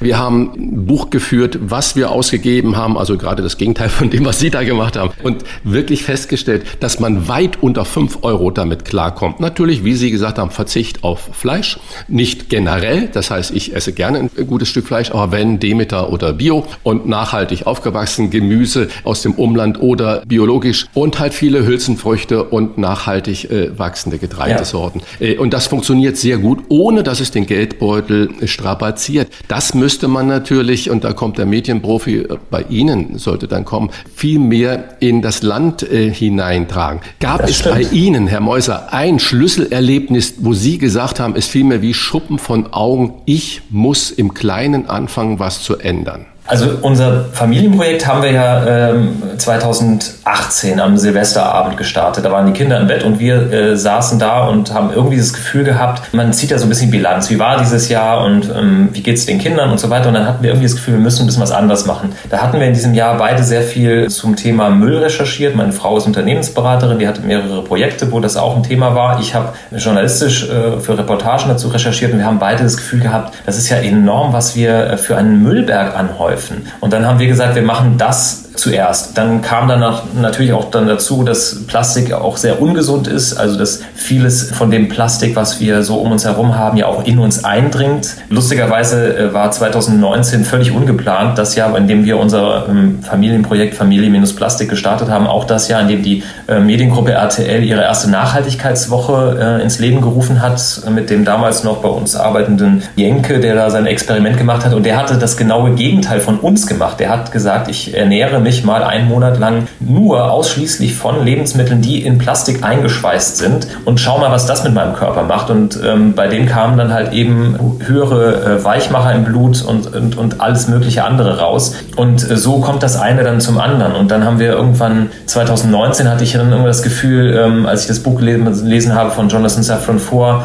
dass das Klima ähm, über den Teller beeinflusst werden kann. Und zwar am allerschnellsten. Das schreibt er sehr, sehr schön. Während wir Energiewende und sowas alles brauchen, das dauert aber relativ lange, können wir über vegane Ernährung zum Beispiel sehr viel schneller Methan aus unserer Atmosphäre verbannen, weil das ist ja eins der Treibhausgase, das auch deutlich aggressiver wirkt als zum Beispiel CO2, das aber den Vorteil hat, dass es sich dort oben nicht so lange hält wie CO2. Das bleibt ja für hunderte Jahre dort oben, zumindest in Bruchteilen in der Halbwertszeit. Aber Methan kann man relativ schnell da rausbekommen. Und dann haben wir uns dann hingesetzt und haben gesagt, ja, dann lass uns doch da einfach mal ein bisschen weniger machen. Dann kam die zweite Nachhaltigkeit Nachhaltigkeitswoche, die von Corona leider ein bisschen zerschossen wurde, 2020 dazu, wo wir uns genau wie Sie auch mal um das Thema Lebensmittelverschwendung gekümmert haben und mal geschaut haben, wie viel Lebensmittel schmeißen wir eigentlich im Jahr weg. Das sind unfassbare Summen und was da dann äh, rauskommt, was man der Umwelt zumutet und wie viel CO2 wir einfach nur über unser Lebensmittel wegschmeißen in die Atmosphäre entlassen das waren immer so schrittweise. Also es gab jetzt nicht so den einen großen Knall, wo ich gesagt habe, okay, jetzt muss ich alles ändern, sondern es gab immer wieder Momente, wo ich gedacht habe, ja, verdammt, stimmt. Und eins dieser Momente ähm, ist natürlich jetzt auch der 14. Juli, die Flutkatastrophe.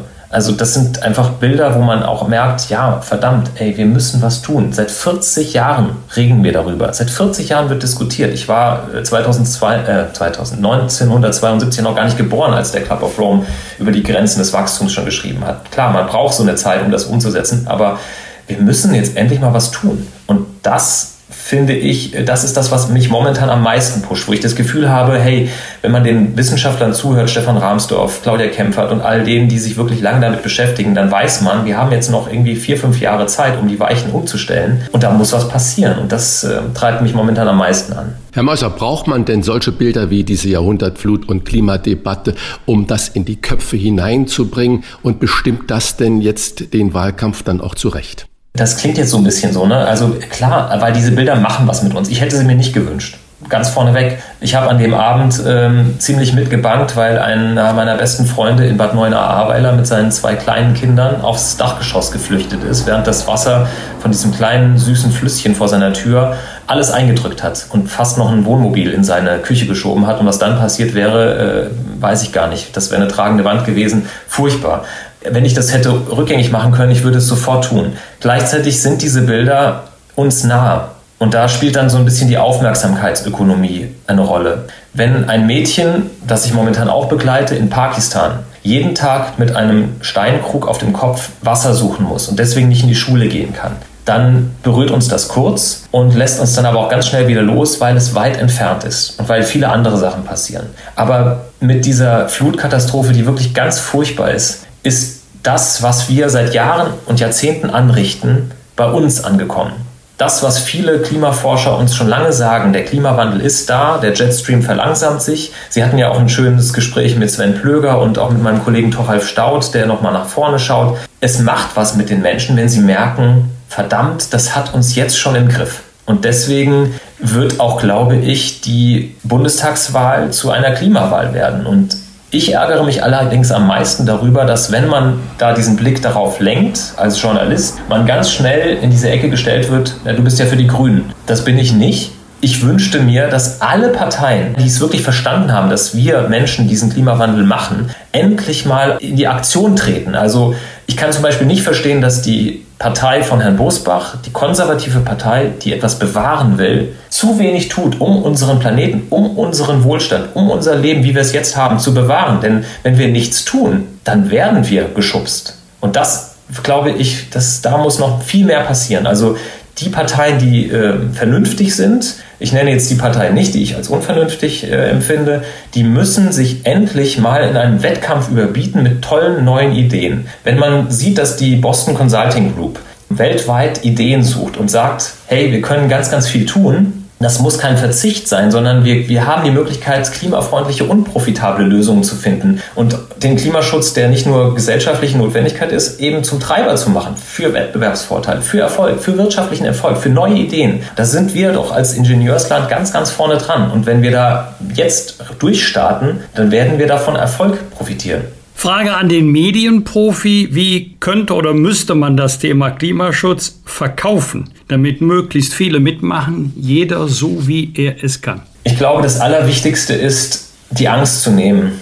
Denn irgendwie, das ist so ein bisschen mein Empfinden momentan. Ich kümmere mich ja momentan auch sehr stark darum, dieses, um dieses Thema. Und es ist ganz oft die Angst davor, was passiert, wenn wir Klimaschutz betreiben, stärker betreiben. Und da ist äh, eine der wichtigsten Fragen der soziale Ausgleich. Also es kann und darf nicht sein, dass diejenigen, die wenig Einkommen haben, darunter leiden.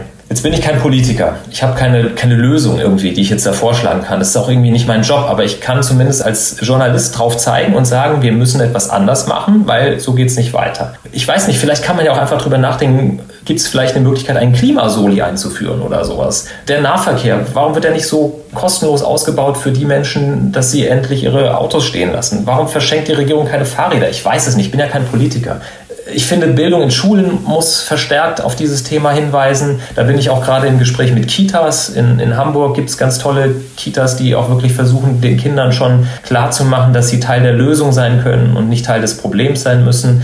Ich glaube, man muss den Menschen Mut machen. Also wir haben jetzt seit diesem Jahr so ein kleines Format, Klima-Update Spezial nennt sich das, wo wir am Anfang immer zeigen, hey, wir haben nicht mehr richtig viel Zeit. Es gibt diese Klimauhr, die uns zeigt, wie viel CO2-Budget ähm, die Welt noch hat bevor eben das 1,5 äh, Grad Ziel oder beziehungsweise sogar das 2,0 Grad Ziel nicht mehr zu erreichen ist. Aber wir gehen hinten raus in diesen Sendungen immer mit einer Lösung heraus. Die Menschen wollen ja nicht irgendwie Angst gemacht bekommen, sondern man muss den Menschen ja zeigen, hey, wir haben es in der Hand. Es ist Zeit zu handeln, aber es gibt auch Lösungen und da suchen wir dann immer Beispiele, was man machen kann, was jeder Einzelne tun kann. Und ich glaube, da ähm, müssen wir auch eine größere Rolle spielen. Wir müssen den Menschen zeigen, dass es Möglichkeiten gibt. Warum gibt es eigentlich keinen Marshallplan zum Klimaschutz? Ja, warum, vielleicht kommt das ja noch.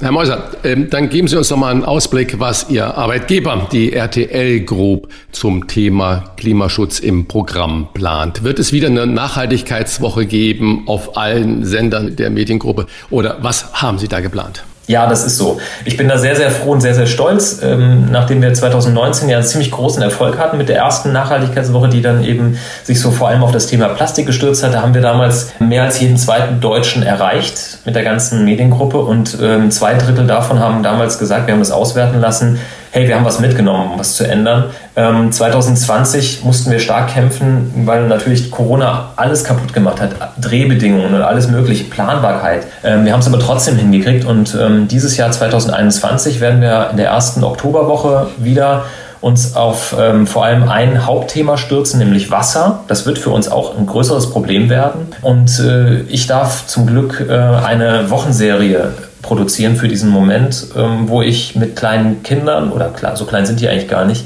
so acht- bis zehnjährige Klimaretten für Anfänger mache. Also wir besuchen ein Kind äh, auf einer Hallig, die das jetzt schon mit Hochwasser zu kämpfen hat. Wir schauen uns mit einem Kind die Gletscherschmelze in Bayern an, werden durch Brandenburg ziehen und gucken, wo jetzt schon Trockenheit ein riesiges Problem ist und gehen auch äh, mit einem Kind in einen, so ein Mülllager, um mal zu, zu schauen, wie viel Müll produzieren wir eigentlich, was hat das für Auswirkungen. Also das werden wir ganz groß machen im Oktober. Und ansonsten gibt es unser Klima-Update bei RTL aktuell zweimal in der Woche eine Minute zum Thema, wo stehen wir in der Klimakrise.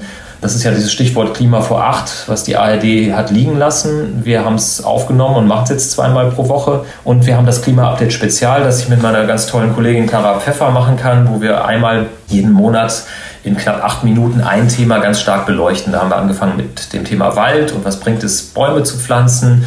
Äh, da hat uns Peter Wohlleben zur Seite gestanden. Dann haben wir uns auf die Städte gestürzt und ähm, mit Frank Schätzing einen sehr prominenten Partner gehabt. Jetzt am 12. August ist äh, Claudia Kempfert bei uns und wird uns berichten, wie man die Bauwirtschaft umlenken kann. Da haben wir auch bei ThyssenKrupp drehen dürfen. Also es passiert sehr, sehr, sehr viel und ich bin da sehr, sehr glücklich drüber. Klimaschutz sollte mehr vom Anpacken als vom Anklagen kommen. Das sagt RTL aktuell Moderator und Klimaschützer Mike Meuser. Er hat 2019 für sich beschlossen und seine Familie, so geht es nicht weiter. Und mehr als zwei Jahre später sagt er, globaler Klimaschutz fängt im Kleinen an. Herzlichen Dank für das Gespräch, lieber Mike Meuser. Herzlichen Dank auch von mir. Vielen Dank für die Einladung. Rauf und runter. Wolfgang Bosbach und Christian Rach sind die Wochentester. Tester. Wir geben Ihnen an dieser Stelle unsere ganz persönliche Bewertung ab über das, was wir in dieser Woche gut oder schlecht fanden. Daumen hoch oder Daumen runter, klare Urteile sind gefragt. Lieber Wolfgang, du hattest ja eine komplett aufregende Woche, das hast du uns ja schon ausführlich so erklärt. Eigentlich äh, möchte ich dich gar nicht fragen, wo äh, du diese Woche den Daumen noch hebst oder senkst. Also, äh, ich sag's nicht gerne, Christian, aber so viel Fairness muss sein. Die SPD hat gestern ihre Bundestagswahlkampagne vorgestellt und Lars Klingbeil, der Generalsekretär, hat mehrfach den Begriff Kanzlerwahlkampf erwähnt. Also politische Konkurrenz von mir, aber ich muss sagen, das ist geschickt. Die SPD hat es als Partei sehr, sehr schwer, aber ihr Kandidat erzielt bei allen Umfragen respektable Ergebnisse. Natürlich wissen die Genossen auch, dass bei der Bundestagswahl nicht unmittelbar, aber zumindest mittelbar über die Kanzlerfrage abgestimmt wird. Also geschickt ist es schon, die Blicke dann weniger auf die Partei als auf Olaf Scholz zu lenken. Das nötigt mir Respekt ab. Daumen runter, nicht für die, die an meinem Auftritt in Südthüringen Kritik geäußert haben. Kritik ist okay, gehört dazu. Ich habe auch noch nie nur lobende Zuschriften bekommen. Ab und zu war auch immer Kritik dabei. Aber bitte immer oberhalb der Gürtellinie bleiben. Und äh, es tut dem Land nicht gut, wenn wir es verlernen, mit Argumenten uns sachlich und kritisch auseinanderzusetzen. Und im Übrigen, wenn ich das auch mal sagen darf, wer gute Argumente hat, der muss keine Schimpfwörter benutzen. Christian, wie sieht's bei dir aus? Worüber hast du dich äh, geärgert? Übrigens gefreut habe ich mich noch. Ich hatte die Gelegenheit, zumindest mal eine halbe Stunde das Tischtennismatch zu sehen. Deutschland-Japan oder Japan-Deutschland. Zum Schluss 3 zu 2. Das war kein Tischtennis, das war Zirkusreif, das war ganz großer Sport, was da geboten wurde. Eigentlich schade, dass die sogenannten Nischensportarten, aber Tischtennis wird ja äh, äh, in Deutschland doch sehr oft gespielt, dass die nur bei Olympia die Bedeutung bekommen, die sie eigentlich haben. Entschuldigung, Christian, wollte dich nicht äh, unterbrechen. Worüber hast du dich gefreut oder geärgert? Nein, aber du hast es ja gerade auch richtig gesagt. So was so spannend wie Tischtennis, das gibt es gar nicht und findet nicht statt. Das kann ich nur unterschreiben. Noch was zu deiner Wahlkampfaussage, was die SPD da gemacht hat. Die SPD hat ja schon mal einen reinen Kanzlerwahlkampf geführt und zwar damals als Helmut Schmidt kandidiert hat. Er war ja in der, damals war die Partei ja auch nicht so ganz auf der Höhe und ähm, Helmut Schmidt war eigentlich in der Partei nicht so beliebt wie im gesamten Volk. Also hat man den Wahlkampf völlig auf eine Person zugeschnitten, nämlich man hat eine Kanzlerwahl daraus gemacht. Und vermutlich ist das so ein bisschen die Blaupause, wie Sie jetzt Olaf Scholz äh, präsentieren wollen, dass man nicht die SPD wählt, sondern Olaf Scholz. Und die Umfragewerte, das muss man ja auch äh, fairer halber sagen, die letzten, die ich kenne, war 25 Prozent Prozent Zustimmung in der Person für Scholz, 18 für äh, Annalena Baerbock und nur 17 für Armin Laschet. Das heißt dann, ähm, das ist schon mal ein schlaues Konzept, was die Kollegen da tun. Ja, was hat mich gefreut oder ich sage mal amüsiert. Jedes Jahr tauchen irgendwo geheimnisvolle Korngreiser auf und jetzt mal wieder in Gauting. Das ist so exakt gemacht und man kann bei den ganzen schlechten Meldungen über Unwetter, jetzt auch mit den Bränden in Südeuropa und bei uns mit den Überschwemmungen, mal richtig schmunzeln. Das ist schon grandios, diese Kornzeichen. Also sowas freut mich dann mal, weg von den trüben Gedanken da zu kommen. Das finde ich richtig. Und dann würde ich gerne der ARD mal so einen Rüffel machen. Ich bin fleißiger Tagesthemenschauer und manches Mal wundere ich mich über die Bildauswahl doch sehr. Und da gab es diese Tage einen Beitrag über Roma und Sinti und über Diskriminierung und über, dass man da Vorurteile hat. Und dann wird dieser äh, vorgelesene Kommentar mit einem Bild von Romani Oskar Rose hinterlegt, wo ich sage, wer sucht das aus? Das war diskriminierend. Man hat diesen Vorsitzenden der Roma und Sinti in einem so unglücklichen Moment fotografiert, dass das gesamte Äußere eigentlich eine negative Haltung hatte. Und das präsentiert man bei dieser Meldung über äh, die Diskussion von Diskriminierung von Roma und Sinti. Das fand ich eine Bildschere eigentlich, so nennt man das, glaube ich. Wie kann man das so machen? Wer entscheidet diese Dinge? Ich finde das wirklich schlimm.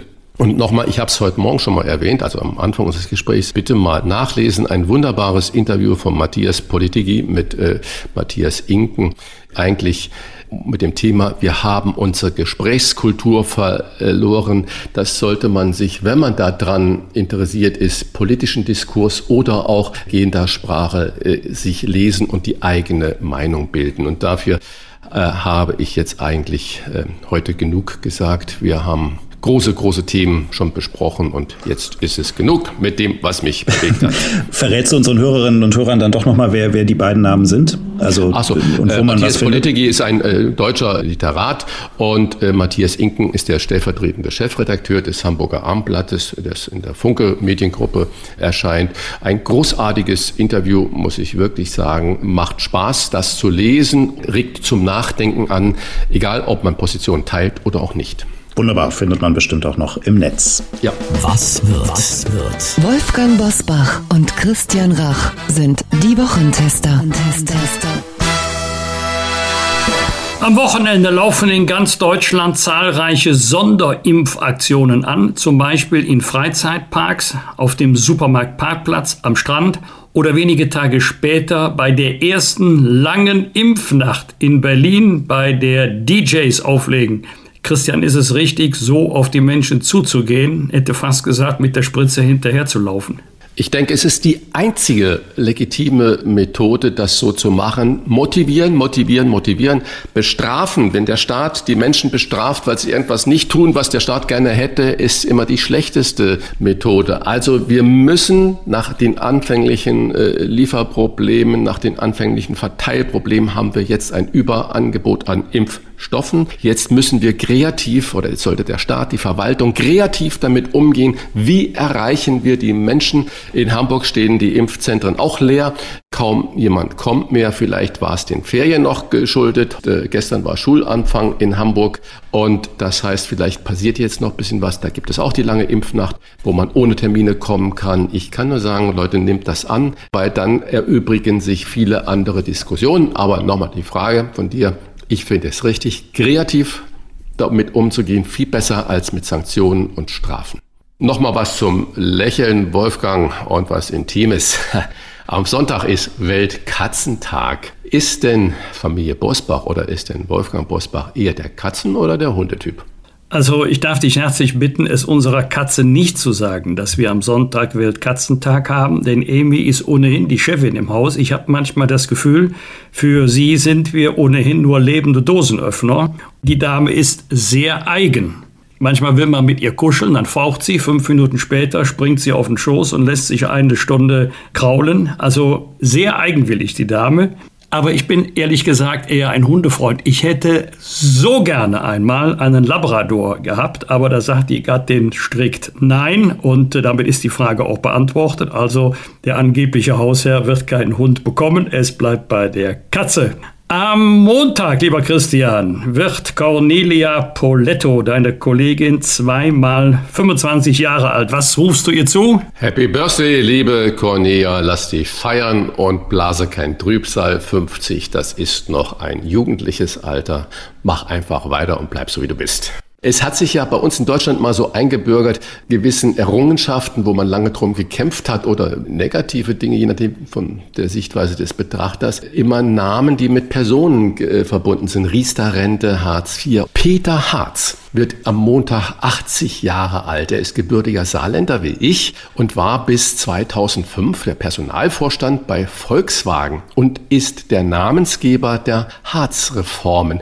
Vielleicht bringst du uns noch mal in Erinnerung, lieber Wolfgang, warum das so ist oder war. Mir selber hat das noch nie gefallen, dass wir große politische Reformprozesse, nicht nur, aber insbesondere im Bereich Sozialrecht, Vorsitzenden von Kommissionen oder nach Ministern benennen. Du hast ja gerade richtigerweise das Beispiel Riester-Rente genannt. Walter Riester war ja mal Bundesarbeitsminister und Peter Harz hat dann diese Reformkommission geleitet. Übrigens nicht selbstverständlich, er ist ein Topmanager der Wirtschaft. Einer solchen Kommission vorsteht. Zur Erinnerung, wir hatten damals eine ausgesprochen schwierige Situation auf dem Arbeitsmarkt. Damals, als es den Regierungswechsel gab, 2005, hatten wir ja im Herbst äh, etwa fünf Millionen Arbeitslose, Gott sei Dank in der Zwischenzeit halbiert. Es musste was geschehen. Und ich war selber dabei, als Gerhard Schröder angekündigt hat, was mit den Reformen beabsichtigt sei. Das war eine ganz, ganz schwierige Lage, insbesondere für seine Partei, die SPD. Viele haben das als Zumutung empfunden. Es, die Debatte hält ja heute noch an. Es gab dann vier Gesetzgebungspakete teilweise von der Union, damals Opposition, mitgetragen, teilweise haben wir sie nicht mitgetragen. Und das bekannteste Reformpaket ist eben Hartz IV. Vielleicht sollte man sich von dem Gedanken verabschieden, dass es klug ist, immer Namen von Personen für bestimmte Gesetzgebungsvorhaben zu nehmen. Am Montag startet Hamburgs Bürgermeister Peter Tschentscher den ersten autonom fahrenden Bus in der Hamburger Hafen City. Er heißt HEAT und das steht für Hamburg Elektrik Autonome Transporte. Wirst du den testen, Christian? Bist du mutig? Ja, das ist natürlich eine Sache.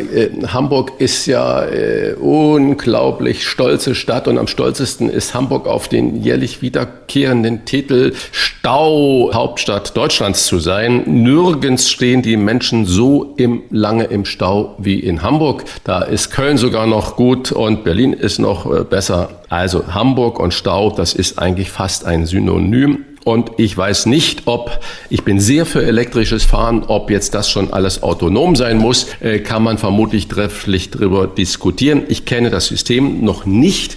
Hafen City ist vom Verkehr her noch nicht so voll wie die übrige Stadt. Vermutlich bietet sich das deshalb dort an. Irgendwann werde ich es testen, aber wir haben in Hamburg andere Verkehrsprobleme, die viel wichtiger sind. Die ganzen Busse, die stundenlang im Stau stehen, die sollten elektrisch umgestellt werden. Ob die dann autonom fahren oder nicht, ist mir eigentlich relativ wurscht. Aber diese Tonnen an Abgasen, die die alten Diesel da in die Luft pumpen, das sind die wahren Probleme. Und ansonsten, wenn es denn funktioniert, dann ist es äh, mir recht. Aber mir ist lieber der Kopf nach dem elektrischen Antrieb als nach dem elektrischen und autonomen gleichzeitig.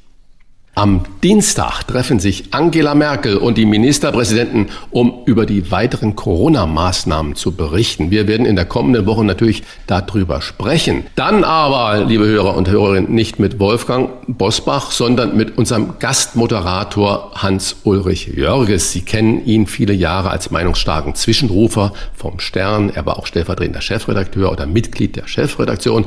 Der Mann ist genau wie Wolfgang Bosbach im Unruhezustand und und wird nicht müde, eine eigene Meinung zu haben. Und er wird uns in den kommenden Wochen immer wieder mit seiner Expertise mal unterstützen. Ich habe mich riesig über Hans-Ulrich Jörges gefreut, denn ähm, er gilt als kluger, streitbarer Kopf, große politische Erfahrung. Und für mich war es immer interessant, seine Kolumnen zu lesen, weil ich nie wusste, wie ist seine Positionierung tatsächlich und wie argumentiert er für seine Meinung. Mir ist jemand lieber, der auch mal überraschende Erkenntnisse hat und zu Papier bringt, als wenn ich schon genau weiß, was kommt. Ja, meine Herren, es ist für mich wirklich, das sage ich jetzt nicht, weil wir uns hier miteinander abgeben. Es ist eine große Ehre für mich, mit Ihnen arbeiten zu dürfen.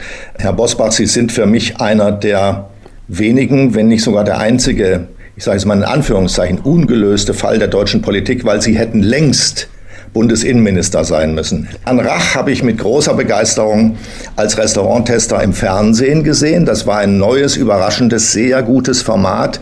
Und über das Format hinaus kriegt man ja einen Eindruck von dem Menschen, mit dem man es da zu tun hat. Und den Herrn Rach habe ich immer gemocht. Also insofern fühle ich mich in dieser kleinen Runde sehr, sehr wohl. Die Fußstapfen also, werden groß sein, Herr Jörges, in die Sie treten müssen. Ja. Und wir gönnen aber Wolfgang Bosbach natürlich viele Auftritte mit vielen Kommentaren und den ein oder anderen entspannenden Tag dazwischen. Ja, wann habe ich schon mal die Gelegenheit, in die Fußstapfen eines Bundesinnenministers ins B zu treten? Ja. Alles Gute und ähm, Danke. ich hoffe, dass die meisten Hörer sagen werden, ein deutlicher Qualitätssprung. Das kann gar nicht sein. Wenn, wir die, wenn, ich, das, wenn ich Ihr Niveau knapp unterschreite, hätte ich schon einen Erfolg erzielt. Ja.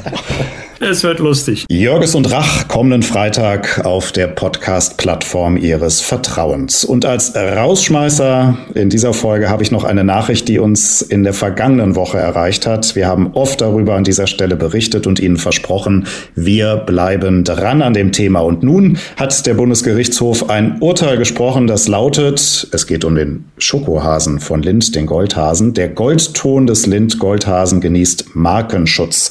Der Schweizer Hersteller Lind und Sprüngli hatte nachweisen können, dass in einer Befragung 70 Prozent der Befragten den für die Folie des Schokohasen verwendeten goldenen Farbton dem Produkt des Unternehmens zuordnen. Das war der Nachweis, der erbracht werden musste. Damit ist der Zuordnungsgrad laut BGH deutlich überschritten, denn erforderlich sind nur 50 Prozent. Zum Hintergrund, Lind und Sprüngli hatte den Hersteller Heilemann verklagt, weil der 2018 einen ähnlichen Schokohasen in Goldtonfolie auf den Markt gebracht hatte. Das war noch unsere Pflicht, Ihnen das mitzuteilen. Ja, und ich würde gerne noch ergänzen, dass natürlich auch das Bundesverfassungsgericht in dem Streit über die Rundfunkgebühren entschieden hat, dass sie erhöht werden dürfen. Und zwar, das Problem war ja folgendes, wir hatten auch darüber gesprochen, Sachsen-Anhalt hat die Erhöhung der monatlichen Rundfunkgebühren auf 18,36 äh, Euro blockiert. Es ging also um 86 Cent Erhöhung und äh, das ist jetzt vom Tisch. Das Land hat da mit seiner Blockade im Karlsruhe nicht recht bekommen. Das waren die Wochentester mit Unterstützung vom Kölner Stadtanzeiger und dem Redaktionsnetzwerk Deutschland. Wenn Sie Kritik, Lob oder einfach nur eine Anregung für unseren Podcast haben, schreiben Sie uns auf unserer Internet- und auf unserer Facebook-Seite. Fragen gerne per Mail an kontakt@diewochentester.de und wenn Sie uns auf einer der Podcast Plattformen abonnieren und liken, dann freuen wir uns ganz besonders. Danke für Ihre Zeit und fürs Zuhören. Freitag Punkt 7 Uhr bitte wieder die Wochentester einschalten. Was war? Was wird? Wolfgang Bosbach und Christian Rach sind die Wochentester. Ein Maßgenau Podcast. Powered bei Redaktionsnetzwerk Deutschland und Kölner Stadtanzeiger.